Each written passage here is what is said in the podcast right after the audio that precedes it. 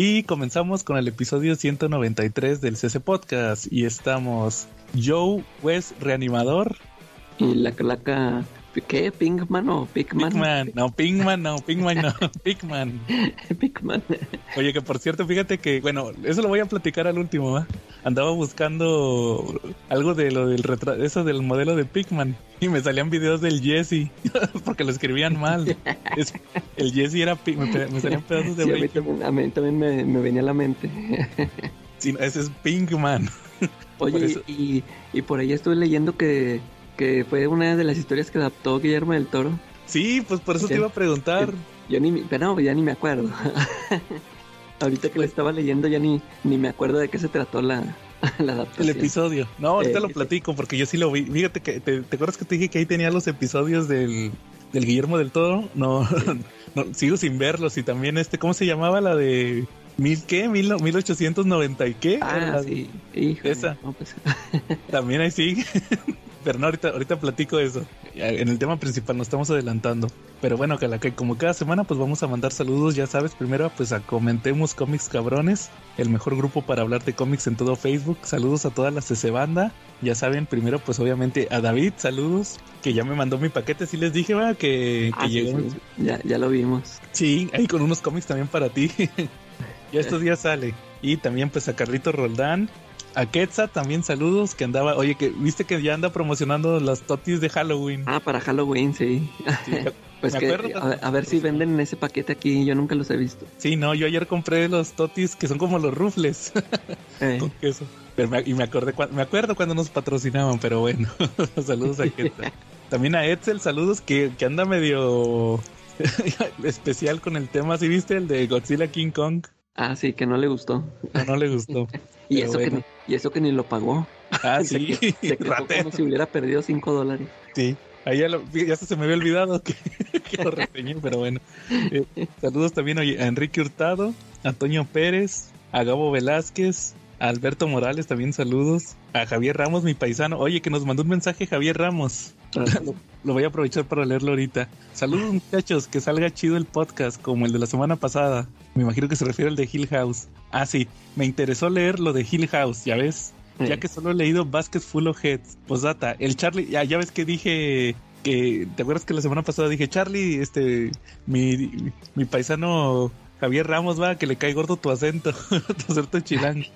Dice, dice Javier Ramos, posdata, el Charlie no me cae mal su acento, y ahora menos que sé que le gusta el camote por ser de Puebla. y bueno, luego también a, a Joaco Enro, también saludos allá en YouTube, también a Leonardo Navarro, a Jen, saludos que, ah, pues ya Jen se anotó para el, unas semanas, va, también. Ah, sí, para el oh, especial. Oye, que también lo voy a mencionar más adelante. Chinaski, también saludos a don Armando, ambos de los Marvel Legends México oficial. A Víctor Pérez Pérez, que también nos mandó mensaje, dice, yo quiero un saludo de quien, incluso con el paso de extraños eones, seguirá roncando, el All Man Sleeper Tata Joe. saludos. Igual también a, a Dave Odinson, a, también a Checo, a Checo Hernández, Sergio Hernández, el alumno más aventajado de Charlie. Y a Spidey 2099, saludos también. Oye, ah, ah, oye, y Edgar Velázquez, saludos hasta Texcoco, que siempre nos dice que le mandemos saludos a Texcoco. Ah, sí, saludos. Ya lo voy a anotar aquí en los saludos ya permanente. Eh, Calaca, saludos. saludos a Jafet, que ya mero viene al, ah, sí, programa. Este, al Jera, al Diego, a, al Tello, al, Ah, saludos a, Emanuel. Ah, sí, que, oye. Que ahora sí, ahora sí no se va, este, no, se va a tener que tragar los saludos de 15 minutos del Charlie. Ah, sí, es que cumplimos, ¿verdad? aquí satisfacemos a todos los escuchas. Que dice, leyó el mensaje, Charlie no vino. Sí, pero bueno, dice que Hola CC Podcast, les mando saludos, no me pierdo ningún podcast.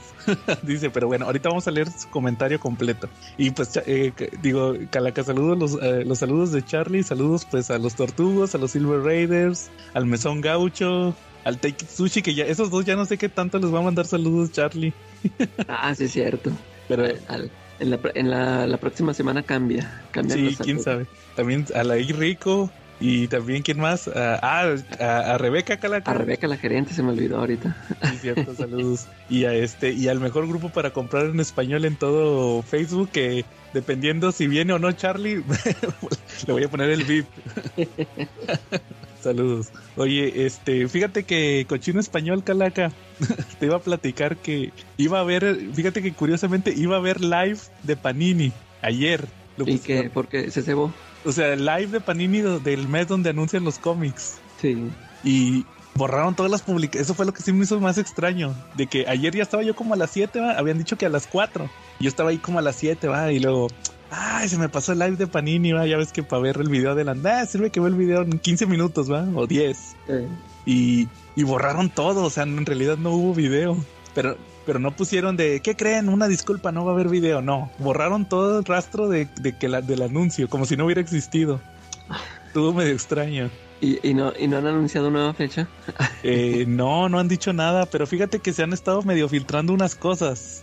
O sea, apenas iban a ser oficiales los de las publicaciones de DC, o ya están oficiales. Pues ya es oficial desde que lo mandaron en el Facebook, ¿va? Que dijeron pero no han anunciado pero, yo, digo las publicaciones porque se supone que eran puros de los que sacan las páginas estas, ¿no? O ya, o ya Panini ya había anunciado los, los... Ah, no, Panini no ha dicho nada. No, Nomás eso de los personajes. Pero en teoría ya tendrían que anunciarlo.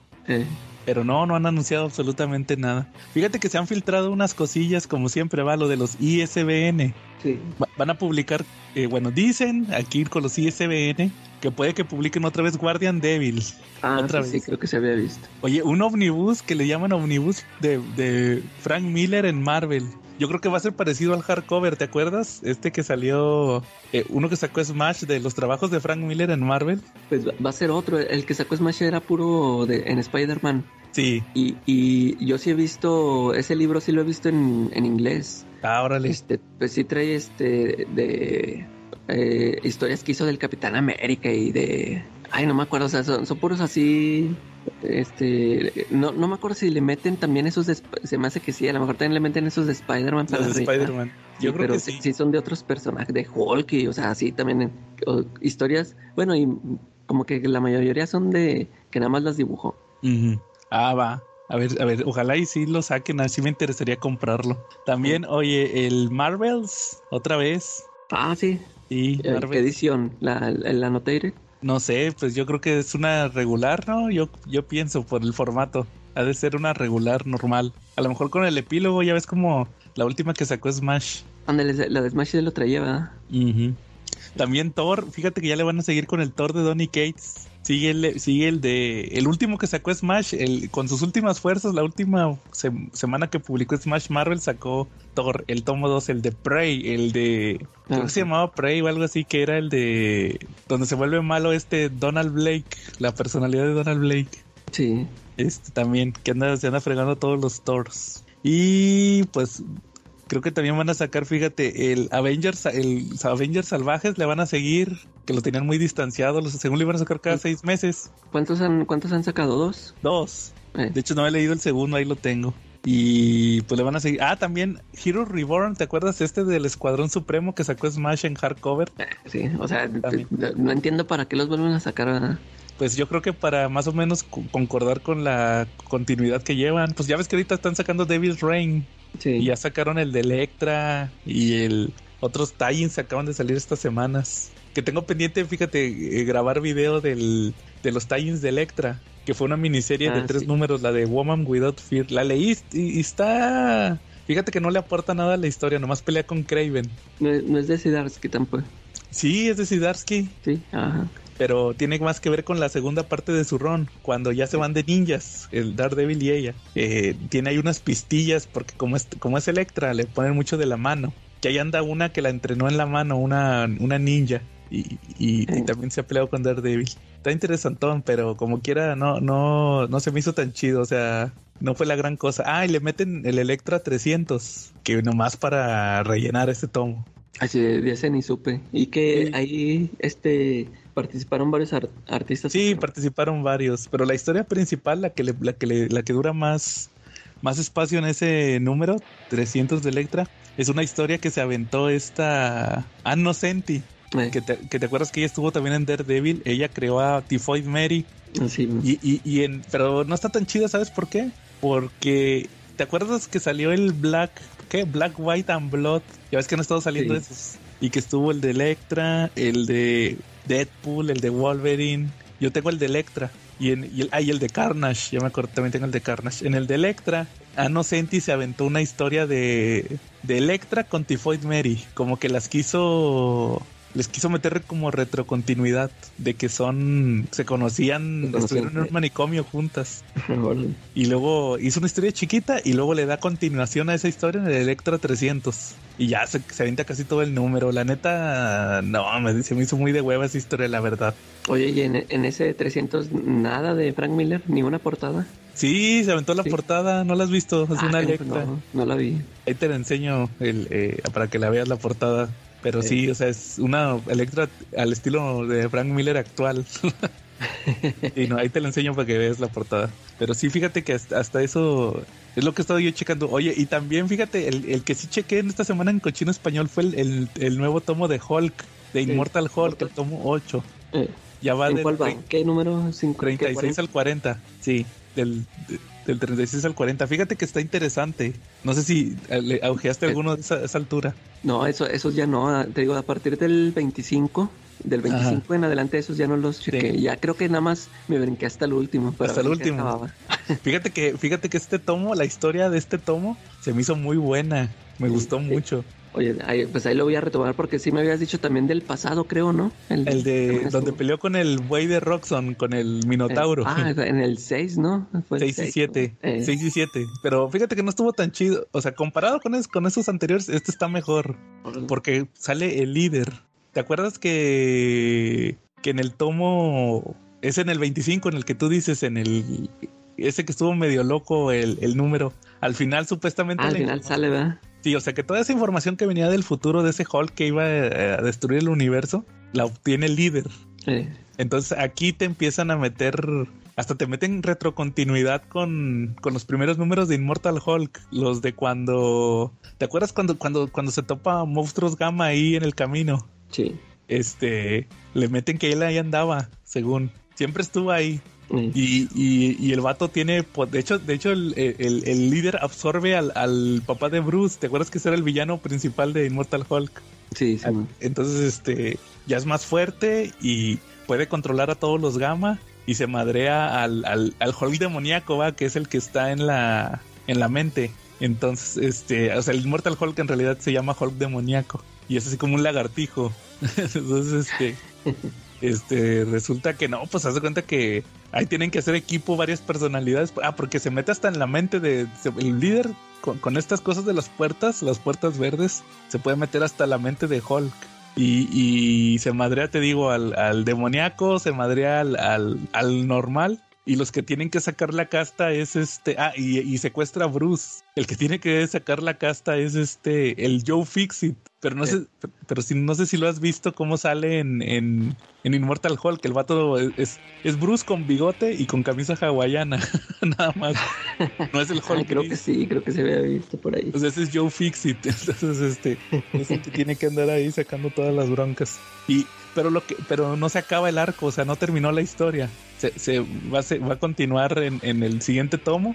Y el, y este, el, el 8, el, el número 40 de Immortal Hulk se acaba que el vato se avienta desde el espacio. Se, se, avienta el Joe Fixit desde el espacio y se empieza a quemar en la atmósfera y ahí cuando se avienta empieza a convertirse en Hulk, en el Immortal Hulk. Y cae en el río, ahí en, en Nueva York, sale y ya lo está esperando la mole. Para madrearse, ¿verdad?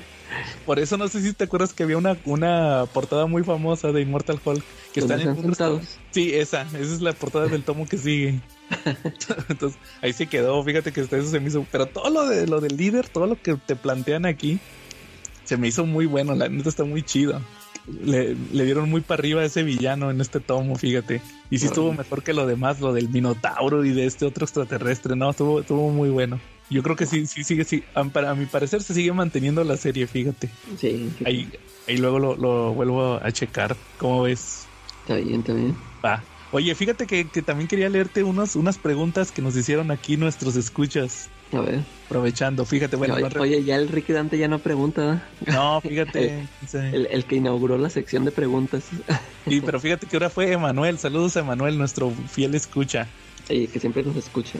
Sí, que dice, ah, pues te digo que nos mandó saludos y dijo que nunca se pierde el podcast. Tengo algunas preguntas para el staff. Fíjate, esta pregunta está interesante. A ver qué te parece. ¿Qué opinan de las series que dejó a medio terminar Smash? como podrían ser, perdón, como podrían ser Prometea, Miracle Man, Sandman, Swamp Thing, X-Men, entre otras. ¿No les parece que se la puso muy difícil a Panini para terminarlas? Casi parece que Smash lo hizo a propósito. este, pero es que depende, ¿no? ¿No te parece? Mira, es que las primeras que menciona de eh, Miracle Man, ¿quién más? Prometea. Sí. Esa, sí está difícil que los... Bueno, pues aunque ya vemos que sí, sigue republicando cosas que publicó Smash. Sí. O sea, así podría serle así fácilmente, pero eh, la mayoría como que nada más les quedaba un tomo o algo así. Eh, esa sí se me hace difícil que las termine por, por eso, ¿no? O sea, porque está en el dilema de que o lo vuelvo a, a, sacar desde el principio o, es que estaría raro que nada más sacar el, el tomo el tomo que faltaba. Es como lo que pues, pasó con X-Men. Oye, pues X-Men pues sí lo está siguiendo, ¿no? Sí, o sea, sí, sí creo que lo empezó desde el inicio. Sí, no sé por qué. No, pero ¿sabes a qué se refiere? Se me hace que se refiere a, a Astonishing X-Men y al X-Men de Frank Miller, digo, de, perdón, de Grant ah, Morrison. de Grant Morrison. Ah, sí, yo también entendí, yo también le entendí que los X-Men que está publicando ahorita. Sí, no, sí, eso sí se me hace difícil que, que los termine. Mira, ahí te, ahí te va si quieres mi opinión y ahorita tú me dices la tuya. En el caso de, por ejemplo, dice Prometea, nomás le faltó un tomo. Yo lo conseguí en inglés, ahí está en Amazon. Entonces yo creo que una persona que ya tiene todos los tomos de Prometea, pues se va a ir por esa opción. Pues es que no, fíjate, no muchos lo hacen. Si te has fijado que muchos, o sea, siempre les damos esa respuesta y, se quieren esperar a fuerzas lo quieren en español. Es que es lo que te he dicho muchas veces, que lamentablemente yo creo que a la gente le da vergüenza decir que, que leen en español porque no saben inglés. Que no es que, a mí nunca me ha parecido una cosa de dar vergüenza, porque yo lo he platicado muchas veces que, me acuerdo nadie inició sabiendo. Pues. Sí, que yo me emocioné mucho cuando leí mi primer cómic en, inglés que le entendí completamente fue el fue el Craven Last Hunt. Eh. Y yo pensé, y yo pensé, yo veía un cómic así en inglés con mucho texto y decía, chin, voy a tener que sacar un diccionario aquí con el Google, ¿va? Sí, de hecho, yo sí, yo sí me leí el primero, así con el diccionario en la mano. Sí, todos, yo creo que todos. Y, ese es el consejo, ¿no? Cómprenselo, aunque no sepan inglés, cómprenselo y van a ver que van a aprender porque, o sea, para que lo lean, para que desquiten el dinero que gastaron. Sí. Oye, y luego mira Colman, pues ya ves, los ejemplos somos tú y yo, que terminamos Mira Colman en inglés. Este, ahí tenemos este los hardcovers y, y luego el, y, y, ese y ese está más difícil porque, o sea, van a ver la, ¿cómo se dice el? Eh, o sea, ya se dieron cuenta que no les funcionó a Televisa y pues sí ellos, ellos van a tener esa, esa duda de sacarlo porque dicen, no, pues si no se les vendió a ellos, o sea, vamos a sacarle el, el, lo que faltaba y pues muy pocos lo van a comprar, ¿no? Sí, yo creo que mira, Colman jalaría si publica, bueno, no jalaría, no, no, no, está mal decirlo porque es muy poco probable. Si lo, si lo llegaran a publicar sería en un omnibus con todo, ya ves que ya, ya, sacaron todo lo de Alan Moore en un solo tomo. Sí, sí, solo, solo así, que se arriesguen, pero es el... no se van a arriesgar. Eh, que se arriesguen a, a sacarlo en un precio alto y a ver cuánto se les vende. Sí, luego dice Swamp, digo Sandman y Swamp Thing. ¿Y Sandman, ¿cómo a qué se refiere? Pues yo me pues yo me imagino que a las ediciones estas ah, dos en uno. Pero es que Sandman ya o sea, sí estaban completas en los hardcovers. ¿eh? Es que ya se publicó todo Sandman, se, se, publicó en hardcover, luego en pasta blanda, que es como yo lo tengo, que son las ediciones de 30 aniversario. Eso sí las terminó ¿eh? en pasta blanda también. Sí, y en pasta dura. Eh, eh, y nada más las ediciones nuevas que dices que traen dos, esas sí, son las que... Que te acuerdas que la, la, semana pasada le dije a Charlie, oye Charlie, tú sí, tú sí leíste Sandman, ¿va? porque él tiene ese hardcover, el que trae, el que es el equivalente a los primeros dos tomos. Sí. Entonces, este, que trae qué? Eh, Preludios y Nocturnos y la Casa de Muñecas. No, ¿qué? Eh, sí, Casa de Muñecas, sí, ¿va? Sí. Este, entonces, este, sí, o sea, eh, yo creo que eso se refiere. Pues no, pues ya no, ya no se va a poder. Pero ahí están los hardcovers y los tomos. Bueno, más que nada los tomos en, en, en, en pasta blanda. y además esos, esos hardcovers que salieron al principio eran muy, este, como que estaba difícil conseguirlos o muy caros, pero como ya salieron un chorro de ediciones y ahora sí ya los encuentras por todos lados, ¿no? Sí, nada más se batallan los primeritos. Eh, yo, yo siempre he visto, yo sí me he topado ahí publicaciones que sí los tienen, no toda, sea, a veces venden toda la colección completa. Sí. Esos tomos. Luego dice Swamp Thing. Yo me imagino que también se refiere a la a la, a la segunda edición, a la al hardcover. Que era como que, eh, que estaban que, que, eran las que yo dije, ay, ahora sí lo, me lo voy a completar ahí. Eh, el recoloreado, ¿eh? que te dije que, hasta, que hasta yo me lo compraría porque estaba recoloreado. ¿eh? Que se veía... nada más sacaron uno. Sí, nada más el primero. Y es, oye, y de hecho de lo de Rick Page, que era lo que seguía, que te acuerdas que sacaron dos tomos. Sí. Nomás les faltaba uno. Y, yo lo conseguí en inglés también, en, en Fantástico. Pero Bien, ya después ahí está la, la solución. Sí. Y este, y X-Men, pues yo me imagino que se refiere a Astonishing.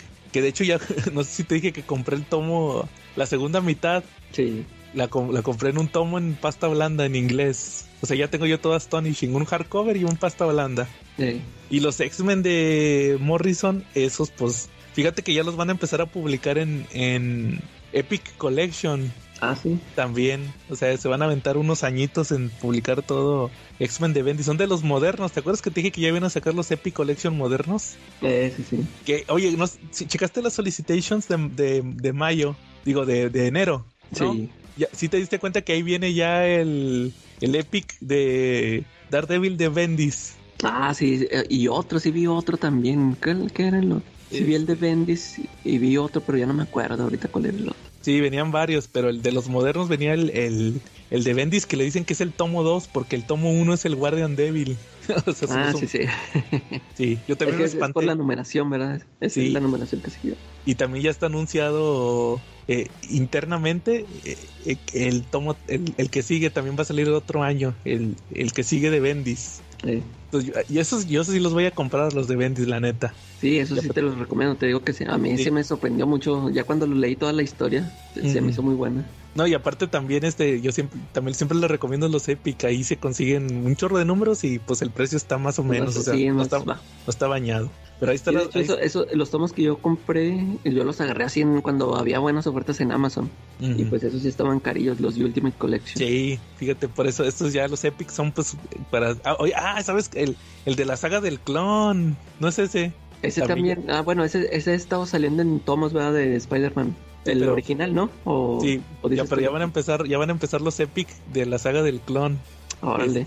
Lo, bueno, el, ajá. Yo, yo el que, bueno, ya es que esos sí los tengo, sí. y, pero ahora los que quiero conseguir son los que siguen, que son lo de Ben Reilly. Ah, que, sí. Que al principio, fíjate que no me, yo dije, no, ya hasta ahí le voy a dejar porque no, nunca la quise seguir. Porque sí. dije, nada, pues al cabo es, es, Ben Reilly, ya no es Peter Parker. Pero luego, ya, o sea, hace, hace, poco, relativamente poco, me puse a checar los tomos ahí en Red Comic Online y se me hicieron bien chidos y ahora sí ya los quiero. sí, no, de, el, los Epic de, de Spider-Man, ya ves que hace poquito, no, ¿no te acuerdas que hace poquito platicamos de que ya iban a, ya iban a sacar el donde sería el clon de Gwen? Sí, ah, no te sí. Ya, ahorita acaban de anunciar que que dentro de los de Spider-Man ya van a sacar el, el donde empieza la saga del clon. Sí. Es que de hecho Spider-Man es de los que tienen más avanzados, ya tienen casi todo, todo Amazing en, en tomos. Sí, ese sí los he estado viendo. Es, es, es el, yo creo que X-Men, no, X-Men también le faltan más o menos tomos, pero le faltan muchos de los ochentas, de mediados de los ochentas. Sí. Pero Spider-Man sí está muy avanzado, entonces yo creo que ya van a empezar ahí también a sacar esos, pero ahí, ahí van, ahí van saliendo. Entonces ahí está ese, ese tema, o sea, la, complacido Emanuel. Oye, y también nos dice, eh, eh, y el siguiente comentario es para mencionar que es percepción mía o Charlie pasa más tiempo enviando saludos que participando en las demás partes del podcast. pues para complacerlo ya no vino Charlie. pero bueno, va, Calaca. ¿Algún tema, Calaca, que traigas esta semana? Sí, fíjate que, bueno, mira, primero un, un, comentario ahorita que mencionaste el Thor de Donny Cates. Uh -huh. este, fíjate que yo, yo, te quería preguntar, ¿tú sí sabías del el accidente que tuvo ese Donny Cates? Oye, sí, bueno, bueno lo, lo, platiqué con, creo que fue con David el otro día que le dije, bueno, fue hace un tiempo. Estábamos platicando y que le dije, ah, que el huevón de Donny Cates ya no le siguió al crossover. Y luego que me dice, ¿a poco no supiste que tuvo, que tuvo un choque? Oye, sí, yo, yo por eso yo también estaba igual que, que decía, pues, ¿qué onda con el crossover? Ya no saco nada. y, o, sea, a mí se me hacía bien chida. A mí me gusta mucho ese cómic. Sí. Y, y sí, que no sacaba nada. Y luego, pues, también yo de repente me ponía así y decía, ah, chis, ni el Marvel ha publicado nada tampoco. Y, y esta semana apenas me, me topé hace una nota que hablaban del tema, o sea, pero pues que se supone que ya pasó, ya tiene rato, y yo ni me enteré, yo ni me había enterado. Y pues que estuvo gacho, ¿no? Que o sea, que tuvo el accidente y que hasta perdió la memoria y que tuvo que volver a aprender a, hablar y a mover los brazos y todo ese rollo. O sea, que y, y hasta puso una foto, este, e, en, en la nota que yo vi, puso una foto de cómo está, o sea, que está con la herida y todo así gacho en el hospital. Y que pues está diciendo que sí, que, que ahí se va recuperando, que poco a poco y que de hecho dice que, que está leyendo sus cómics y, que, o sea, le, caen así como en sorpresa porque a tiro dice que no se acuerda. No manches. sí, yo, ahí dije, chino, o sea que ya no, o sea, la historia que traía a lo mejor ya no, ya no va a ser la misma, se va a inventar otras, ¿no? O sea, ya es una persona completamente diferente. Sí, o sea, que sí estuvo gacho. Pero que lo atropellaron, creo, ¿no? Algo así. Que, como, un choque, sí, o sea, como que él iba de, de pasajero, se me hace en el coche. Pero que sí, no, Sí, sí, yo supe que yo pensé que era un accidente nomás de, oye, me fracturé o algo así, me voy a tardar unos meses. y no, porque no, ya de plano, entonces sí ya valió. o sea, con razón ya se había desaparecido. Pero mira, ahí, ahí, quedó su ron de Venom inmortalizado. Sí, ándale. Oye, y es que eso está, está chavo el vato, ¿no? Sí, sí. Lo gacho también. Y también crossover, pues ya ves cómo se quedó, lo dejó con cliffhanger. Por fin estaban usando a esos personajes que te gustan de Power.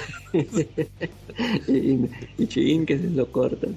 no, pues A, ver, a ver cuánto se tarda en recuperarse. A ver. Oye, también tenía este cómic en el, el que hizo con Ryan Stegman, el Vanish, ¿cómo se llama? Vanish, eh. Sí, también estaba ahí su Thor, que lo cortaron, pues ya sacaron el Immortal. Ándale, el Immortal. Immortal Thor y todo eso, sí, no, pobre cuate. Pues a ver qué pasa, ahí vamos a estar viendo conforme vaya pasando el tiempo. Pero si ya con eso que me dijiste de que está releyendo sus cómics y no se acuerda. Sí, es lo pues que se, está gacho. Es lo que se me hizo gacho que dijo, sí, los estoy leyendo, o sea, los estoy disfrutando. Que dice, yo, yo escribo esto. Ah, no, ya valió entonces. Sí, así de plano. No, qué mala onda. Fíjate que ahí, tengo todo su, su Venom. híjole, no, pobre cuate. La neta, la neta, ya ves que tanto que lo critiqué, amado y odiado en este podcast. ¿Cómo, cómo le tirábamos? Y luego, no, que sí estuvo bueno su Venom. Sí, ya hasta que ya, le, ya lo leímos, ya dijimos, no, pues sí la arma.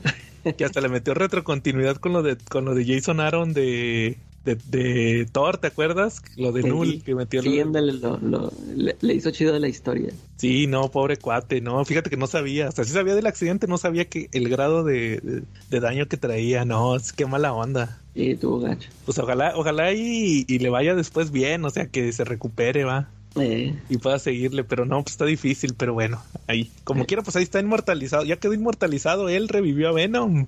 Sí, ándale, que de hecho, fíjate, no sé si te acuerdas que hace unas semanas que grabamos el episodio de los, de los personajes olvidados. Ah, Yo iba a mencionar a Eddie Brock.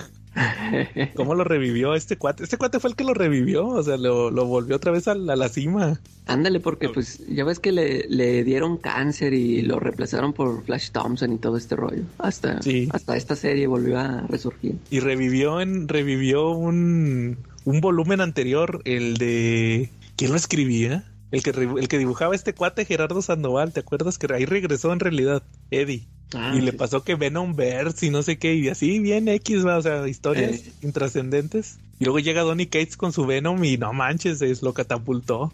Sí. Y, y ahorita pues ya ves, sigue Al Ewing con lo de con este el nuevo Venom, va, que, que, su, que en teoría es continuación. O sea, está agarrando lo de, lo de Tony. Y, eso sí, nunca no, no, lo he checado bien. Creo que nada más leí el número uno.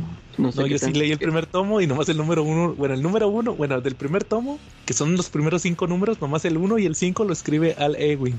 Ah, sí, cierto. Y que son los que tienen que ver con Eddie. Y los otros números son del, del Dylan, el hijo. Eh. El hijo de Eddie. Ah, Simón, ya me acuerdo. Entonces, no, pues qué mala onda. Ojalá y pues le vaya bien al cuate.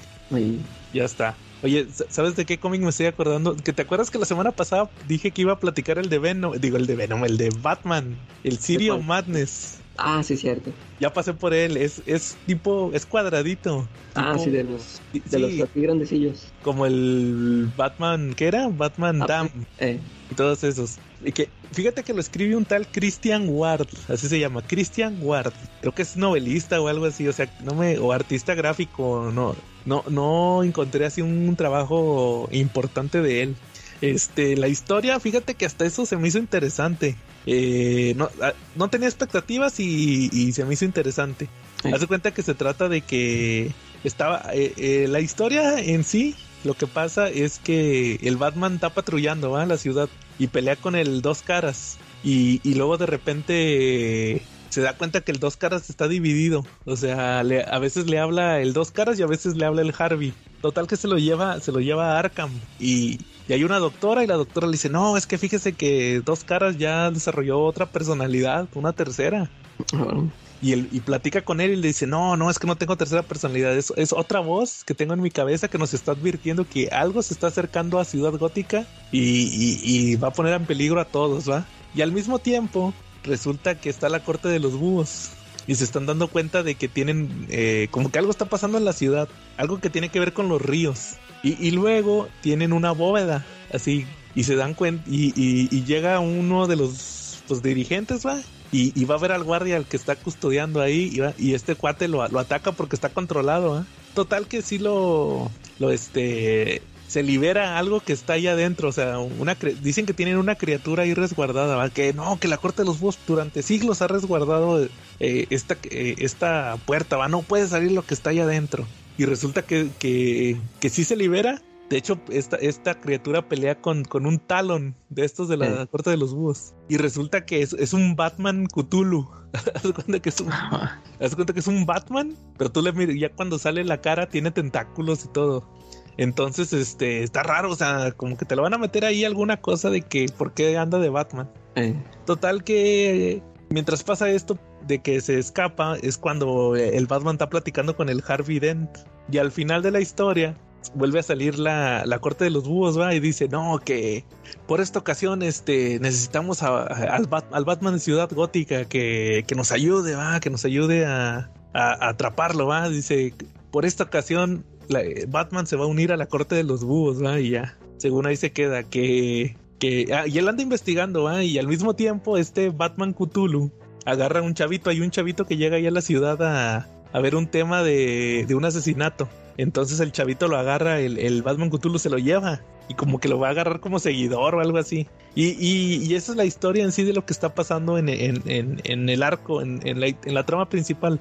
Y al mismo tiempo está el Alfred, el Alfred escribiendo escribiendo cartas va de que está amo Bruce este usted este cuando usted empezó eh, yo es- me preocupaba y no podía dormir pero ahora escribo estas cartas para para para distraerme va para tratar de calmar mi ansiedad pero usted nunca las va a leer porque las quemo va y luego ya se pone a quemar la carta o sea de que como que es el narrador el Alfred va y, y me llamó la atención porque cuando lo anunciaron, dijeron que este cuate le iba a meter referencias al, al Arkham Asylum. Y sí, sí, sí tiene referencias. Hay una parte donde dice el, el Batman. Ah, tengo que, o sea, cuando va a ver a Harvey Dent, dice, tengo que ir al asilo Arkham. Dice, una vez pasé una noche ahí adentro, va, se refiere al, al cómic ese de Arkham Asylum. Y, y también me di cuenta que, que este cuate, Christian Ward, se calca unas páginas de Dark Knight Returns.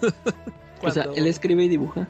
Escribe y dibuja, sí. Eh, Dibuja chido. Hay unas páginas donde dibuja normal y otras, sobre todo cuando sale Harvey Dent, lo dibuja muy el estilo de, de, de este, ¿cómo se llama? Dave McKean. órale. Lo, lo representa, la dualidad la representa muy chida. Y cuando te digo que hay unas páginas que pelea con, con unos seguidores de, de Harvey Dent, se me afiguró mucho a cuando Batman, cuando se madrea, ¿te acuerdas cuando se madrea? Cuando se mete al edificio al principio de Dark Knight Returns que llegan los policías, el policía novato y el policía viejo, Eh, y que, que, que se da cuenta que el policía novato se va a topar con uno de los, con los guardias y que, que lo, lo- así que como que mueve la capa y le vuela la pistola al, bat, al policía y luego le tira una patada que hasta le dice el, el policía, ah, ah, está detenido, usted ha lisiado a ese hombre, ¿te acuerdas? Al principio. Simón. Como que se como que se calcó esas páginas. me, da la impresión que se calcó esas páginas de Dark Knight Returns. cuando, no sé si tú te acuerdas que lo agarra y que le dice, no te preocupes, es joven, sanará que lo empieza eh, como que se calcó esas páginas de Dark Knight Returns. se, se, me figuró muy parecido. Pero fuera de eso, sí, sí, se me hizo interesante la premisa de ese cómic de, de Batman. Y el que sigue va a salir hasta diciembre, o sea, va a ser como que cada dos meses. ¿Y van a ser que tres? Me imagino, me imagino que, que, que tres, pues siempre han sido como tres cuando sacan este tipo de formatos, entonces yo creo que sí. A ver qué tal le queda, pero sí me, sí me gustó, fíjate, este City of Madness, está entretenido. ¿Cómo es? Eh, ¿Tú, Calaca, algún, algún otro cómic? Sí, fíjate que ahora este me estuve leyendo un tomo este que me consiguió este Jafet. Ajá. Este es el de que, que por cierto se lo debo. Oye, a todo mundo le debo cómics. Dónenle al Calaca a David, cómics. este es, es, el de World, se llama World Funest. ah, creo que sí, ya sé cuál. No es uno donde sale en la portada este el Miji Speed League. Sí, fíjate, ah. es que e, ese, ese cómic este, salió originalmente en un Prestige, esa historia. Y yo me había enterado de esa historia y, me había llamado la atención porque eh, ahí dibuja Frank Miller unas páginas este porque los haz de cuenta que se supone que el Mr. McGee y Batman se meten al mundo del Dark Knight Returns y, y pues haz de cuenta que ahí este esa escenita la dibuja Frank Miller y a, mí nada más por eso me llamaba la atención el, el cómic. Y luego ya, este, mucho tiempo después que, que leí los cómics de Ivan Dorkin, me di cuenta que él es el que lo escribe. Él escribe ese, ese número, el de Wolfulness. y, ya pues más me llamó la atención, ¿no? Y, y haz de cuenta que eh, ese número pues, lo escribe él y pues tiene un montón de artistas invitados que bueno, para empezar la portada es de Brian Boland y luego en los interiores dibuja sale este Dave Gibbons este Mike Allred Bruce Timm, Frank Miller, Alex Ross, o sea, puro, puro Doug Mankey, así puro, puro así peso pesado, ¿no? Y uno que otro que no conozco. Y está, está muy chida, o sea, pues ya te imaginas eh, con el humor de Ivan Dorkin, este, eh, está así muy cotorra la, la historia. Eh, es la, o sea, la clase que empiecen cuando están, haz de cuenta que como que esta historia pasa en, en una época precrisis en los ochentas. Eh, todo, haz de cuenta que toda la, mayoría de las páginas está dibujada por David Gibbons. Eh, esa historia que empieza que están Batman y Robin y Superman que llevan este detenidos al ex Luthor y al Joker por, o sea, porque hicieron algo, este, y trabajaron juntos y ya los llevan ahí detenidos y en eso se aparecen estos, el Mr. Spitlick y Batman y se empiezan a pelear y, y haz de cuenta que empiezan a matar a, o sea, por, así por error matan a Superman y a Batman y a Robin. Y, y en eso empieza, haz de cuenta que de repente empiezan a aparecer todos, hasta todos los personajes. Llega la, la Justice League, también la matan, y la Justice Society, o sea, los Teen Titans, la Legión de Superhéroes, y a todos, a todos los matan, a la Spectre, o sea, todo. Y hace por, por, por, estarse peleando entre ellos. Y, y ya entre, entre todas las páginas meten a, a los artistas estos que te digo. Está muy buena, este, sí se lo recomiendo, está muy chida. Si, si es que les gusta el, el humor de Ivan Dorkin, está, está muy bueno, o sea, se burla de los personajes y todo, ¿no? Y, y pues en este tomo, pues es un tomo recopilatorio que sacaron después, este, porque sí, era muy difícil conseguir el, el solo el, el, Prestige, ¿no? El tomo Prestige. Y pues este lo incluyeron en este tomo donde vienen con más historias, donde pues, vienen este, las primeras apariciones de Batman y Mr. Mickey Spitlick. Y este, me, da risa que, así, un, dato de trivia que en la primera aparición este, no se llamaba Mr. Mickey Spitlick. tenía, tenía una letra invertida y, era Mr. Mickey Stiplik. Ah, órale. como que, como que ni ellos sabían cómo se escribía y, este, y pues ya, te digo, vienen las primeras apariciones y luego vienen este, otras, otros, otras historias. Por ejemplo, la, la primera aparición ya en la, en la era precrisis, la que dibujó John Byrne. Este, viene ese número y, y vienen este, unas historias que se me hacen muy chidas, que es- están escritas por Alec Grant y dibujadas por Kevin O'Neill. Que una es Legends of the Dark Might y la otra es Nightfall, que es la es una parodia de Nightfall. Y Sí. Están muy chidas, ¿sabes? o sea, ya te imaginas, pues Alan Grant y Kevin O'Neill se aventan así una historia acá. Está, está muy chida la, la historia que le inventan. Y ya meten otras historias de que salieron en, cómics de Superman, de Detective Comics y, y de esta serie de Superman Batman.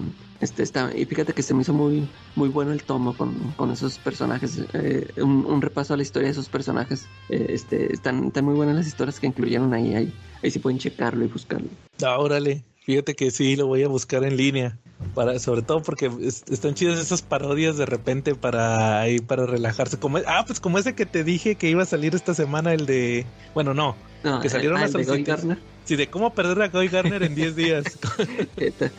Sí, es que de, de la portada está chida. Se ve cagado, va, eh, que es un, es un este, en las solicitations que salió lo que va a salir en enero y casi eh, de repente te adelantan uno que otro de febrero. Eh, Y yo me imagino que ese es por, por San Valentín, ¿va? Y que están Ah, todas no, las chavas, la- las chavas de la, de la Liga de la Justicia y que se llaman ¿Cómo perder a Guy Garner en 10 días? Este... Y que van a ser como ocho historias. Entonces yo me imagino que van a ser puras citas de... eh, de que yo anduve con Guy Garner y este güey me hizo esto, ¿va? Entonces este, se ve que va a estar cagado. sí. Oye, ¿tú qué opinas de eso del... Del mame que traen de... Del, de ese de la muerte en la familia. ¿Sí viste que van a sacar el... Ah, sí, un. Fa- ¿Cómo le. Fauximil le llaman? eh? Pero le ponen con X, Foxy, porque le van a cambiar. Sí, A ver, o sea, está interesante para los coleccionistas, ¿no? Este, ya habían sacado los facsímiles de toda la historia. No, No, es- no. O sea, el chiste aquí es que es Nada más la edición. número, ¿verdad? Sí, o sea, es Robin vive. Eh, Que de hecho, todo, tú compras cualquier edición de Death in the Family y te trae esa página. O sea, te trae el arte en blanco y negro de. De lo que hubiera pasado de. de- sí, o sea, donde dibujó este Jim Aparo, que, que est- está vivo, ¿va? eh, pero lo oye, que me- en, en mi tomo no viene. Sí. Oye, pero lo que me llama la atención es que dicen que trae arte restaurado. sí, yo también leí eso. Y para mí que va a ser un fraude, nomás le van a poner la, la cochina página ahí.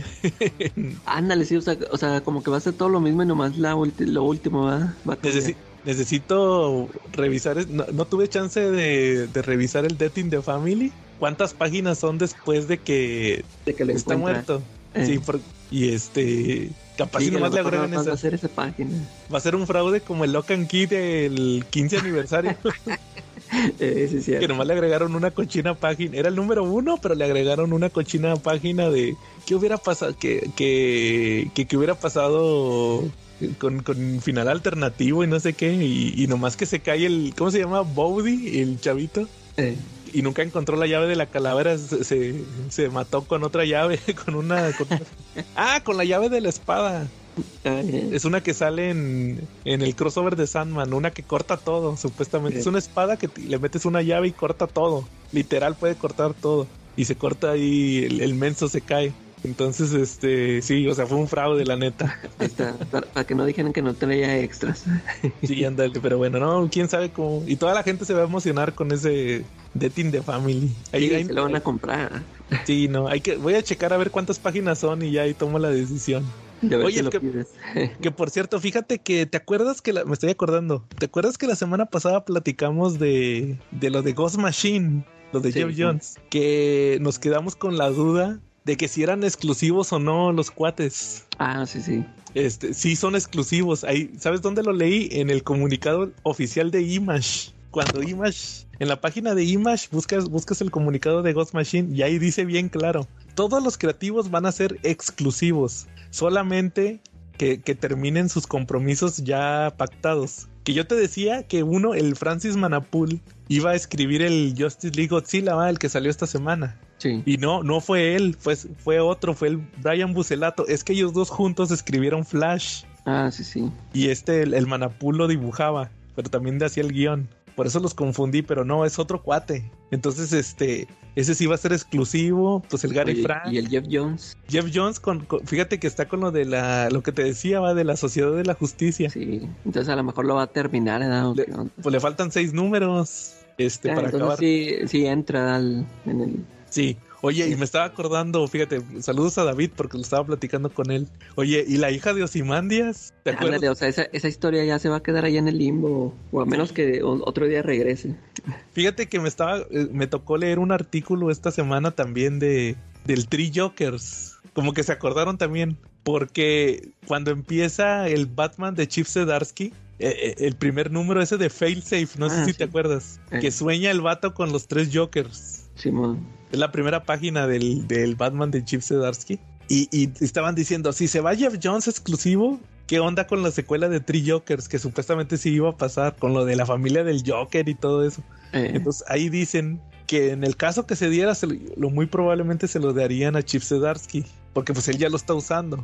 Pero el tema de el tema de la hija, de, me estaba acordando, oye, y la hija de Osimandias y, y de que los estaban persiguiendo, ¿no te acuerdas a la hija de la, a la hija de este de Night Owl y de Seal Specter también, ¿te acuerdas? Y el niño Clark y todo eso. Sí, quién sabe. O sea, o sea, ¿qué quedó todo eso? O sea, ¿qué va a pasar? O no sé, o sea, ya de plano le valió al vato, ya me voy a mi, a mi empresa.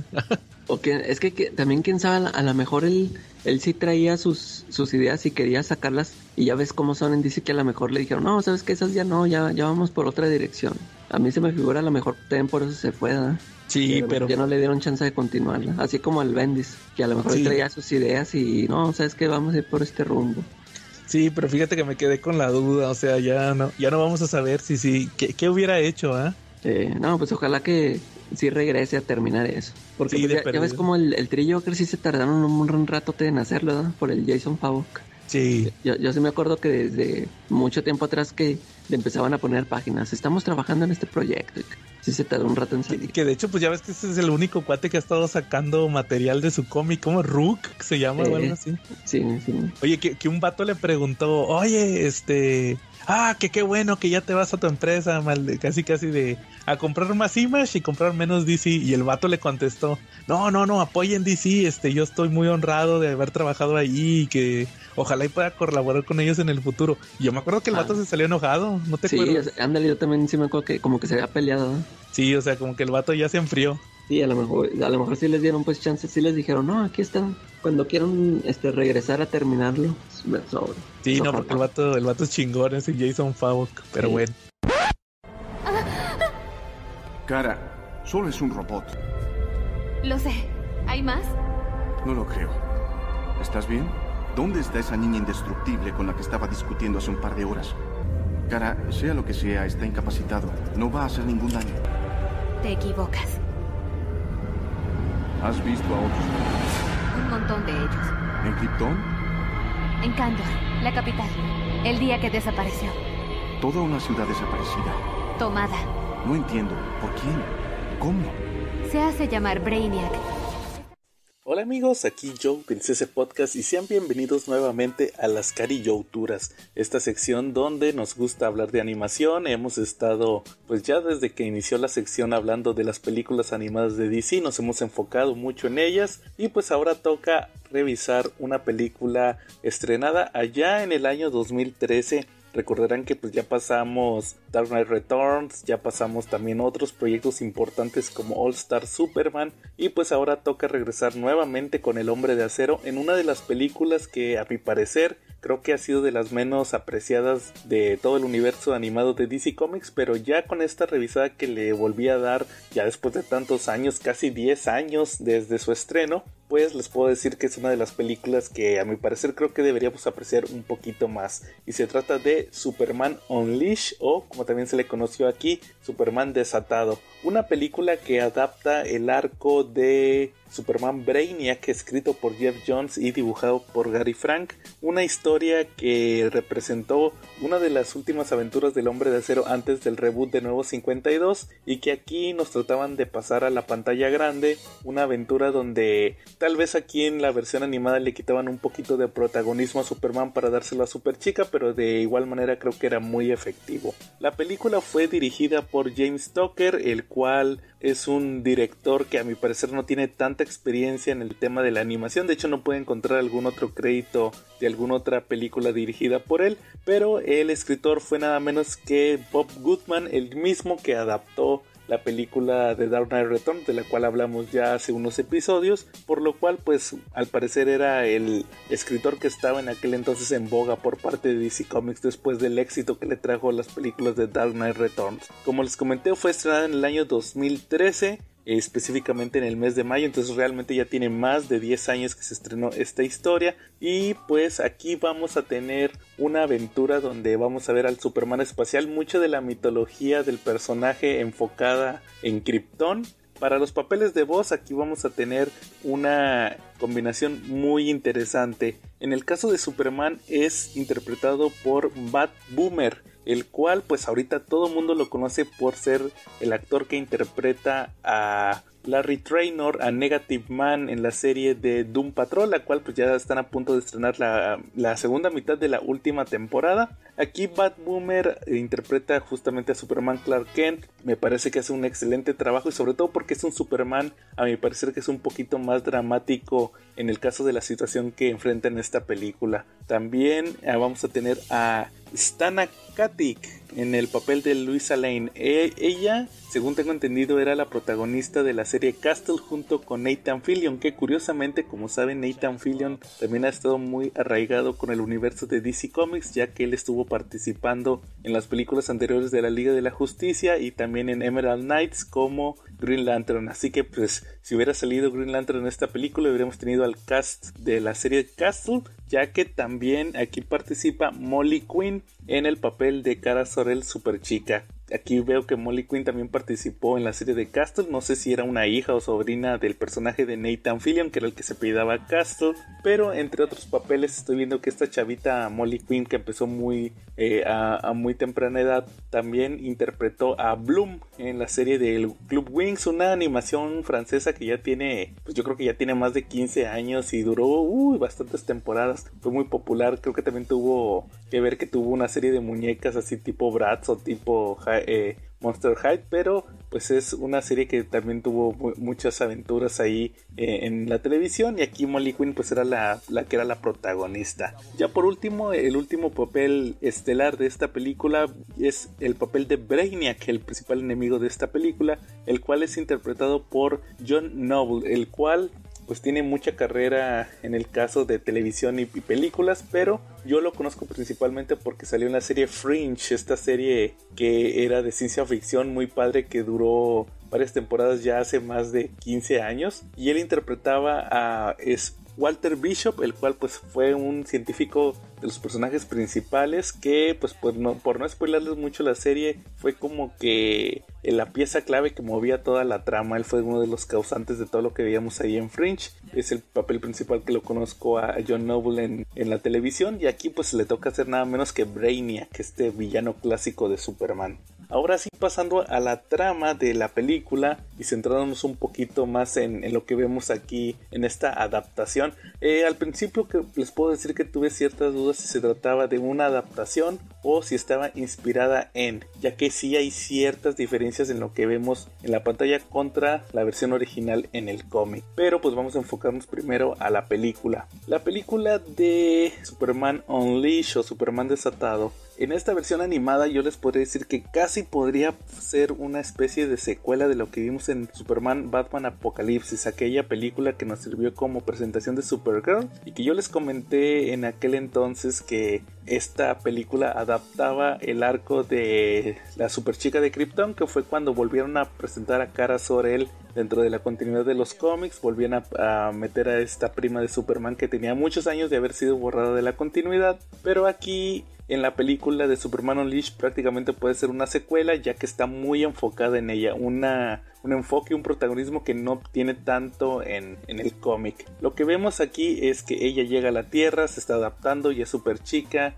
por ahí detiene a unos criminales que tienen secuestrada a Luisa Lane y pues Superman obviamente le dice que pues que actuó bien, pero que pudo haber mejorado. Esta cara también se siente pues un poco decepcionada, frustrada por el hecho de que pues ella eh, se siente mal porque ella creció en Krypton, es muy diferente la Tierra, a diferencia de Kal-El de Superman, que pues él se crió en la Tierra, entonces para él la Tierra es su hogar, para Kara no, pues está ahí en un momento muy difícil. Vemos cómo ella ahora vive con los Kent, está tratando de adaptarse a su vida en la Tierra cuando se entera también que Clark tuvo que ir a combatir a un robot, a una especie de sonda que llegó a la Tierra. Clark la derrota eh, pues después de una batalla un poquito pareja, pero al final Superman sí triunfa. Y aquí nos revelan que se trata nada menos que de una sonda de Brainiac. Cara al ver al robot se espanta, decide ir a ver a Clark y le menciona la historia de este robot, de este extraterrestre que a veces toma forma de robot, que fue el que atacó Krypton, se llevó a Kandor, la capital de Krypton,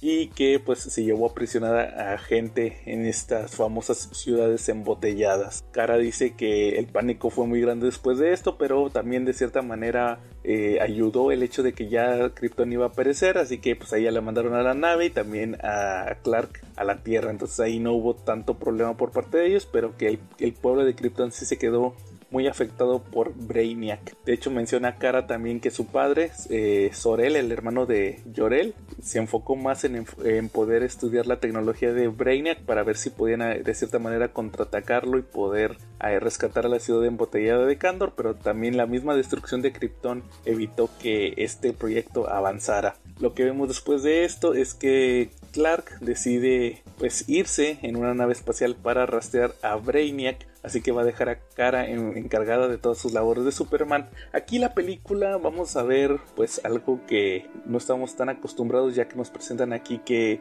eh, Superman tiene una relación con Lois Lane, Lois sabe que Superman es Clark, tienen ahí una interacción en la oficina y pues Lois de cierta manera se siente frustrada ya que Clark no quiere que su relación sea pública, que nadie sepa que, que andan, que en la oficina pues parezca que se pelean y que no tienen una buena relación, cuando en realidad pues sí tienen un noviazgo y pues eh, Lois también le menciona que quiere tener una vida normal con él. Clark no se siente muy bien ya que dice que su identidad de Superman le impide tener una vida normal con Lois, pero pues esta discusión se va a interrumpir ya que Clark decide irse, como les digo, en la nave para tratar de encontrar a Brainiac.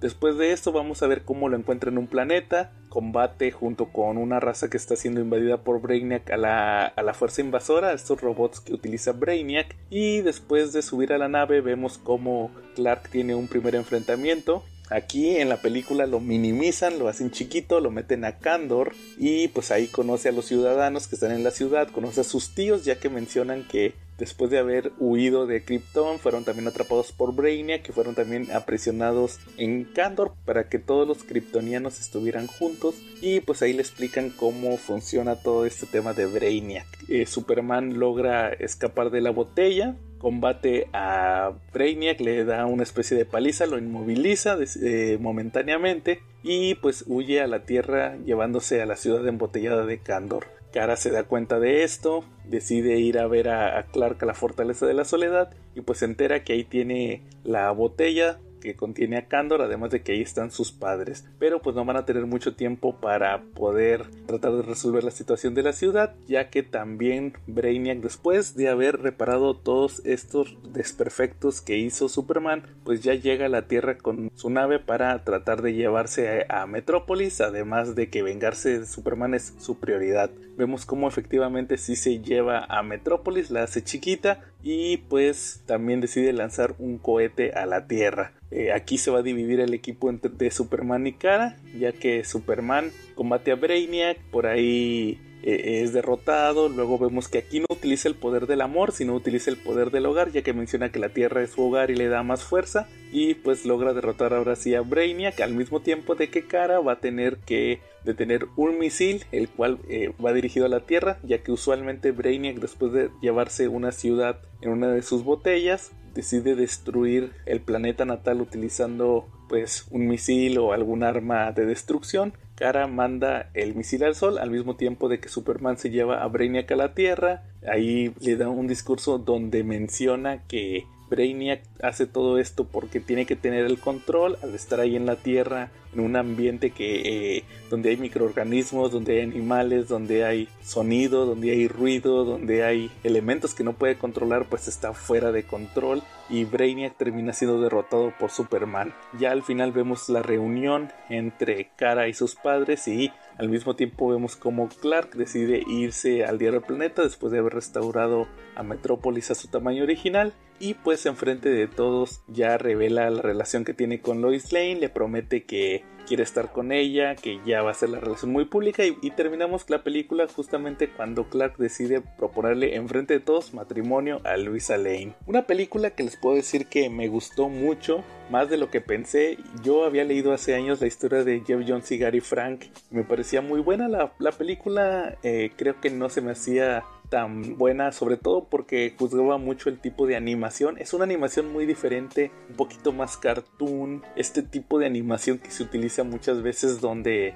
los hombres son muy masivos, las mujeres son muy flacas eh, y pequeñas también. Entonces como que no entonaba mucho con lo que habíamos estado viendo en las películas anteriores donde ya trataban de dar un poquito más de estándar. De hecho, en las siguientes películas cuando avancemos al, universo ya que está basado en Nuevo 52, pues vamos a ver cómo se establece ya ahora sí un estándar específico que al final creo que fue contraproducente porque ahora sí ya le quita pues mucha originalidad a las películas de DC. Y aquí en Superman Unleashed pues vemos cómo se trata de experimentar con otros diseños de los personajes obviamente también respetando los diseños clásicos. En sí, diferencias con el cómic, pues creo que el principal, pues la principal diferencia más bien que les puedo decir es que, pues obviamente aquí vemos que hay mucho juego por parte de Supergirl. Vemos que les digo sirve como una especie de origen o refuerzo de su origen, cuando la realidad es que en el cómic sí llega a aparecer cara, ella no le presta tanta importancia a Brainiac, ya que pues en la película, al ser una película de presentación, nos dicen que es la primera vez que Superman combate a este enemigo, cuando en los cómics pues tenía ya muchísimos años combatiéndolo. Aquí le hacen un cambio en el cómic donde eh, Superman conoce a Brainiac, de hecho le dice a Supergirl que es uno de sus enemigos más viejos, pero que siempre llega con un cuerpo diferente. Aquí Kara le dice que si conoce a Brainiac, le platica todo lo que pasó en Kandor y le dice que pues que en realidad nadie conoce al verdadero Brainiac porque siempre que manda uno de sus avatares pues es una, como les decía, una apariencia diferente y que su forma verdadera nadie la conoce. De igual manera pues Kara eh, interviene al final también con el tema del misil, pero fuera de eso no tiene mayor relevancia. Otra de las principales diferencias también es que pues en los cómics ya Superman y Lois Lane tenían más de 15 años de casados, me parece haciendo cuentas cuando se publicó esta historia originalmente y aquí pues como les digo en la película le meten mucho énfasis en el hecho de que pues es una relación donde andan de novios, andan a escondidas, Clark tiene muchas dudas y pues eso no pasa en el cómic porque pues ya estaban casados. Eso sí también vemos un poquito más de interacción con los personajes secundarios, por ahí le dan un poquito más de protagonismo a Cat Grant, un personaje de Superman que había estado ausente y que Jeff Jones lo había reincorporado nuevamente al título de Superman, cuando en la película pues nada más ahí se ve de fondo. General creo que esas son las principales diferencias. Ah, y se me olvidaba una muy importante en el cómic, esta historia también sirve como una especie de punto clave en la historia de Superman, ya que a Jeff Jones se le ocurre al final de Brainiac, del arco que inspiró a la película, de pues lamentablemente matar a Jonathan Kent, el padre de Clark, como que usarlo como una especie de momento de choque para el personaje, para futuros arcos que vendrían más adelante con los kryptonianos, pero esto pues ya no lo vemos en la película, creo que ni siquiera sale Jonathan Kent, o creo que sí sale nada más en una escena donde estaba dormido ya. Afortunadamente esto ya no es válido en los cómics, nuevamente los Kent están vivos y siempre he mencionado que tanto Marta Kent como Jonathan Kent son de los grandes pilares que tiene el hombre de acero. Nunca he sido tan partidario de estos universos donde Clark no tiene a sus padres o nada más a Marta, sino que cuando están los dos creo que eh, le aportan muchísimo más al personaje. Y pues prácticamente con eso terminamos la sección de esta semana. No se pierdan eh, las siguientes cápsulas porque ya vamos a entrar al nuevo universo. Como les mencionaba anteriormente, ya vamos a pasar a las películas donde se cambia al estilo nuevo 52. Películas muy polémicas y aquí las vamos a estar analizando. Sin más por el momento, aquí estuvo Joe y nos vemos en la próxima. Bueno, que la ya está. Eh, ¿Algún otro tema que traigas? No, yo ya no. Fíjate que si quieres vamos pasando al tema principal, pero antes de, te quería platicar de una película que me chuté, que, tiene que ver con el tema principal. No sé si, si tú te acuerdas que hace unos años, ya ves que la próxima semana vamos a tener nuestro episodio de las películas. Eh. Hace, unos, hace unos años vino Chinaski, saludos a Chinaski. Eh, que, no sé si te acuerdas que platicó la de la, la de la granja maldita, la de Will Wheaton. Ah, sí, sí yo no la había visto, la, vi esta semana por el tema de por el tema de, las películas, de las reseñas. De hecho, ya está grabada y todo va a salir en unas semanas. Ah, no, sale mañana, creo, mañana. O el día que estamos grabando, mañana. Pero fíjate que e, es, esa película es una adaptación de una historia de Lovecraft que se llama El, el color que cayó del cielo. Ah, Entonces, hace unos años, como dos o tres, porque creo que es del 2019 salió una película que se llamaba así, El color que cayó del cielo. Y la escribió, es, digo, la, la protagonizó Nicolas Cage, es de Nicolas Cage. Ah, Entonces, sí, del Nicolas Cage. Ya ves que ahorita estuvo sacando un chorro de películas, ¿te acuerdas? Sí, muchas películas. ¿Y así se llama? El color que cayó del cielo. Así se llama, sí. A ver, la voy a buscar. Sí, está en el Prime también, por si te prestan ahí el Prime, ahí está. De hecho, yo la tenía, fíjate, la tenía aquí en mi disco duro y aparte estaba en el Prime. este, Total que, ¿te acuerdas que sacó esta película? ¿Cómo se llamaba? Este, esta de, del restaurante de, de, los, de los, sí. Oye, que va a salir una película de eso, ¿no? Sí, la, la, original. Que, tú dijiste que tus chavos sí sabían de eso, ¿no? De, sí, es, un, es un videojuego. quieren ir a verlo. ¿Eh?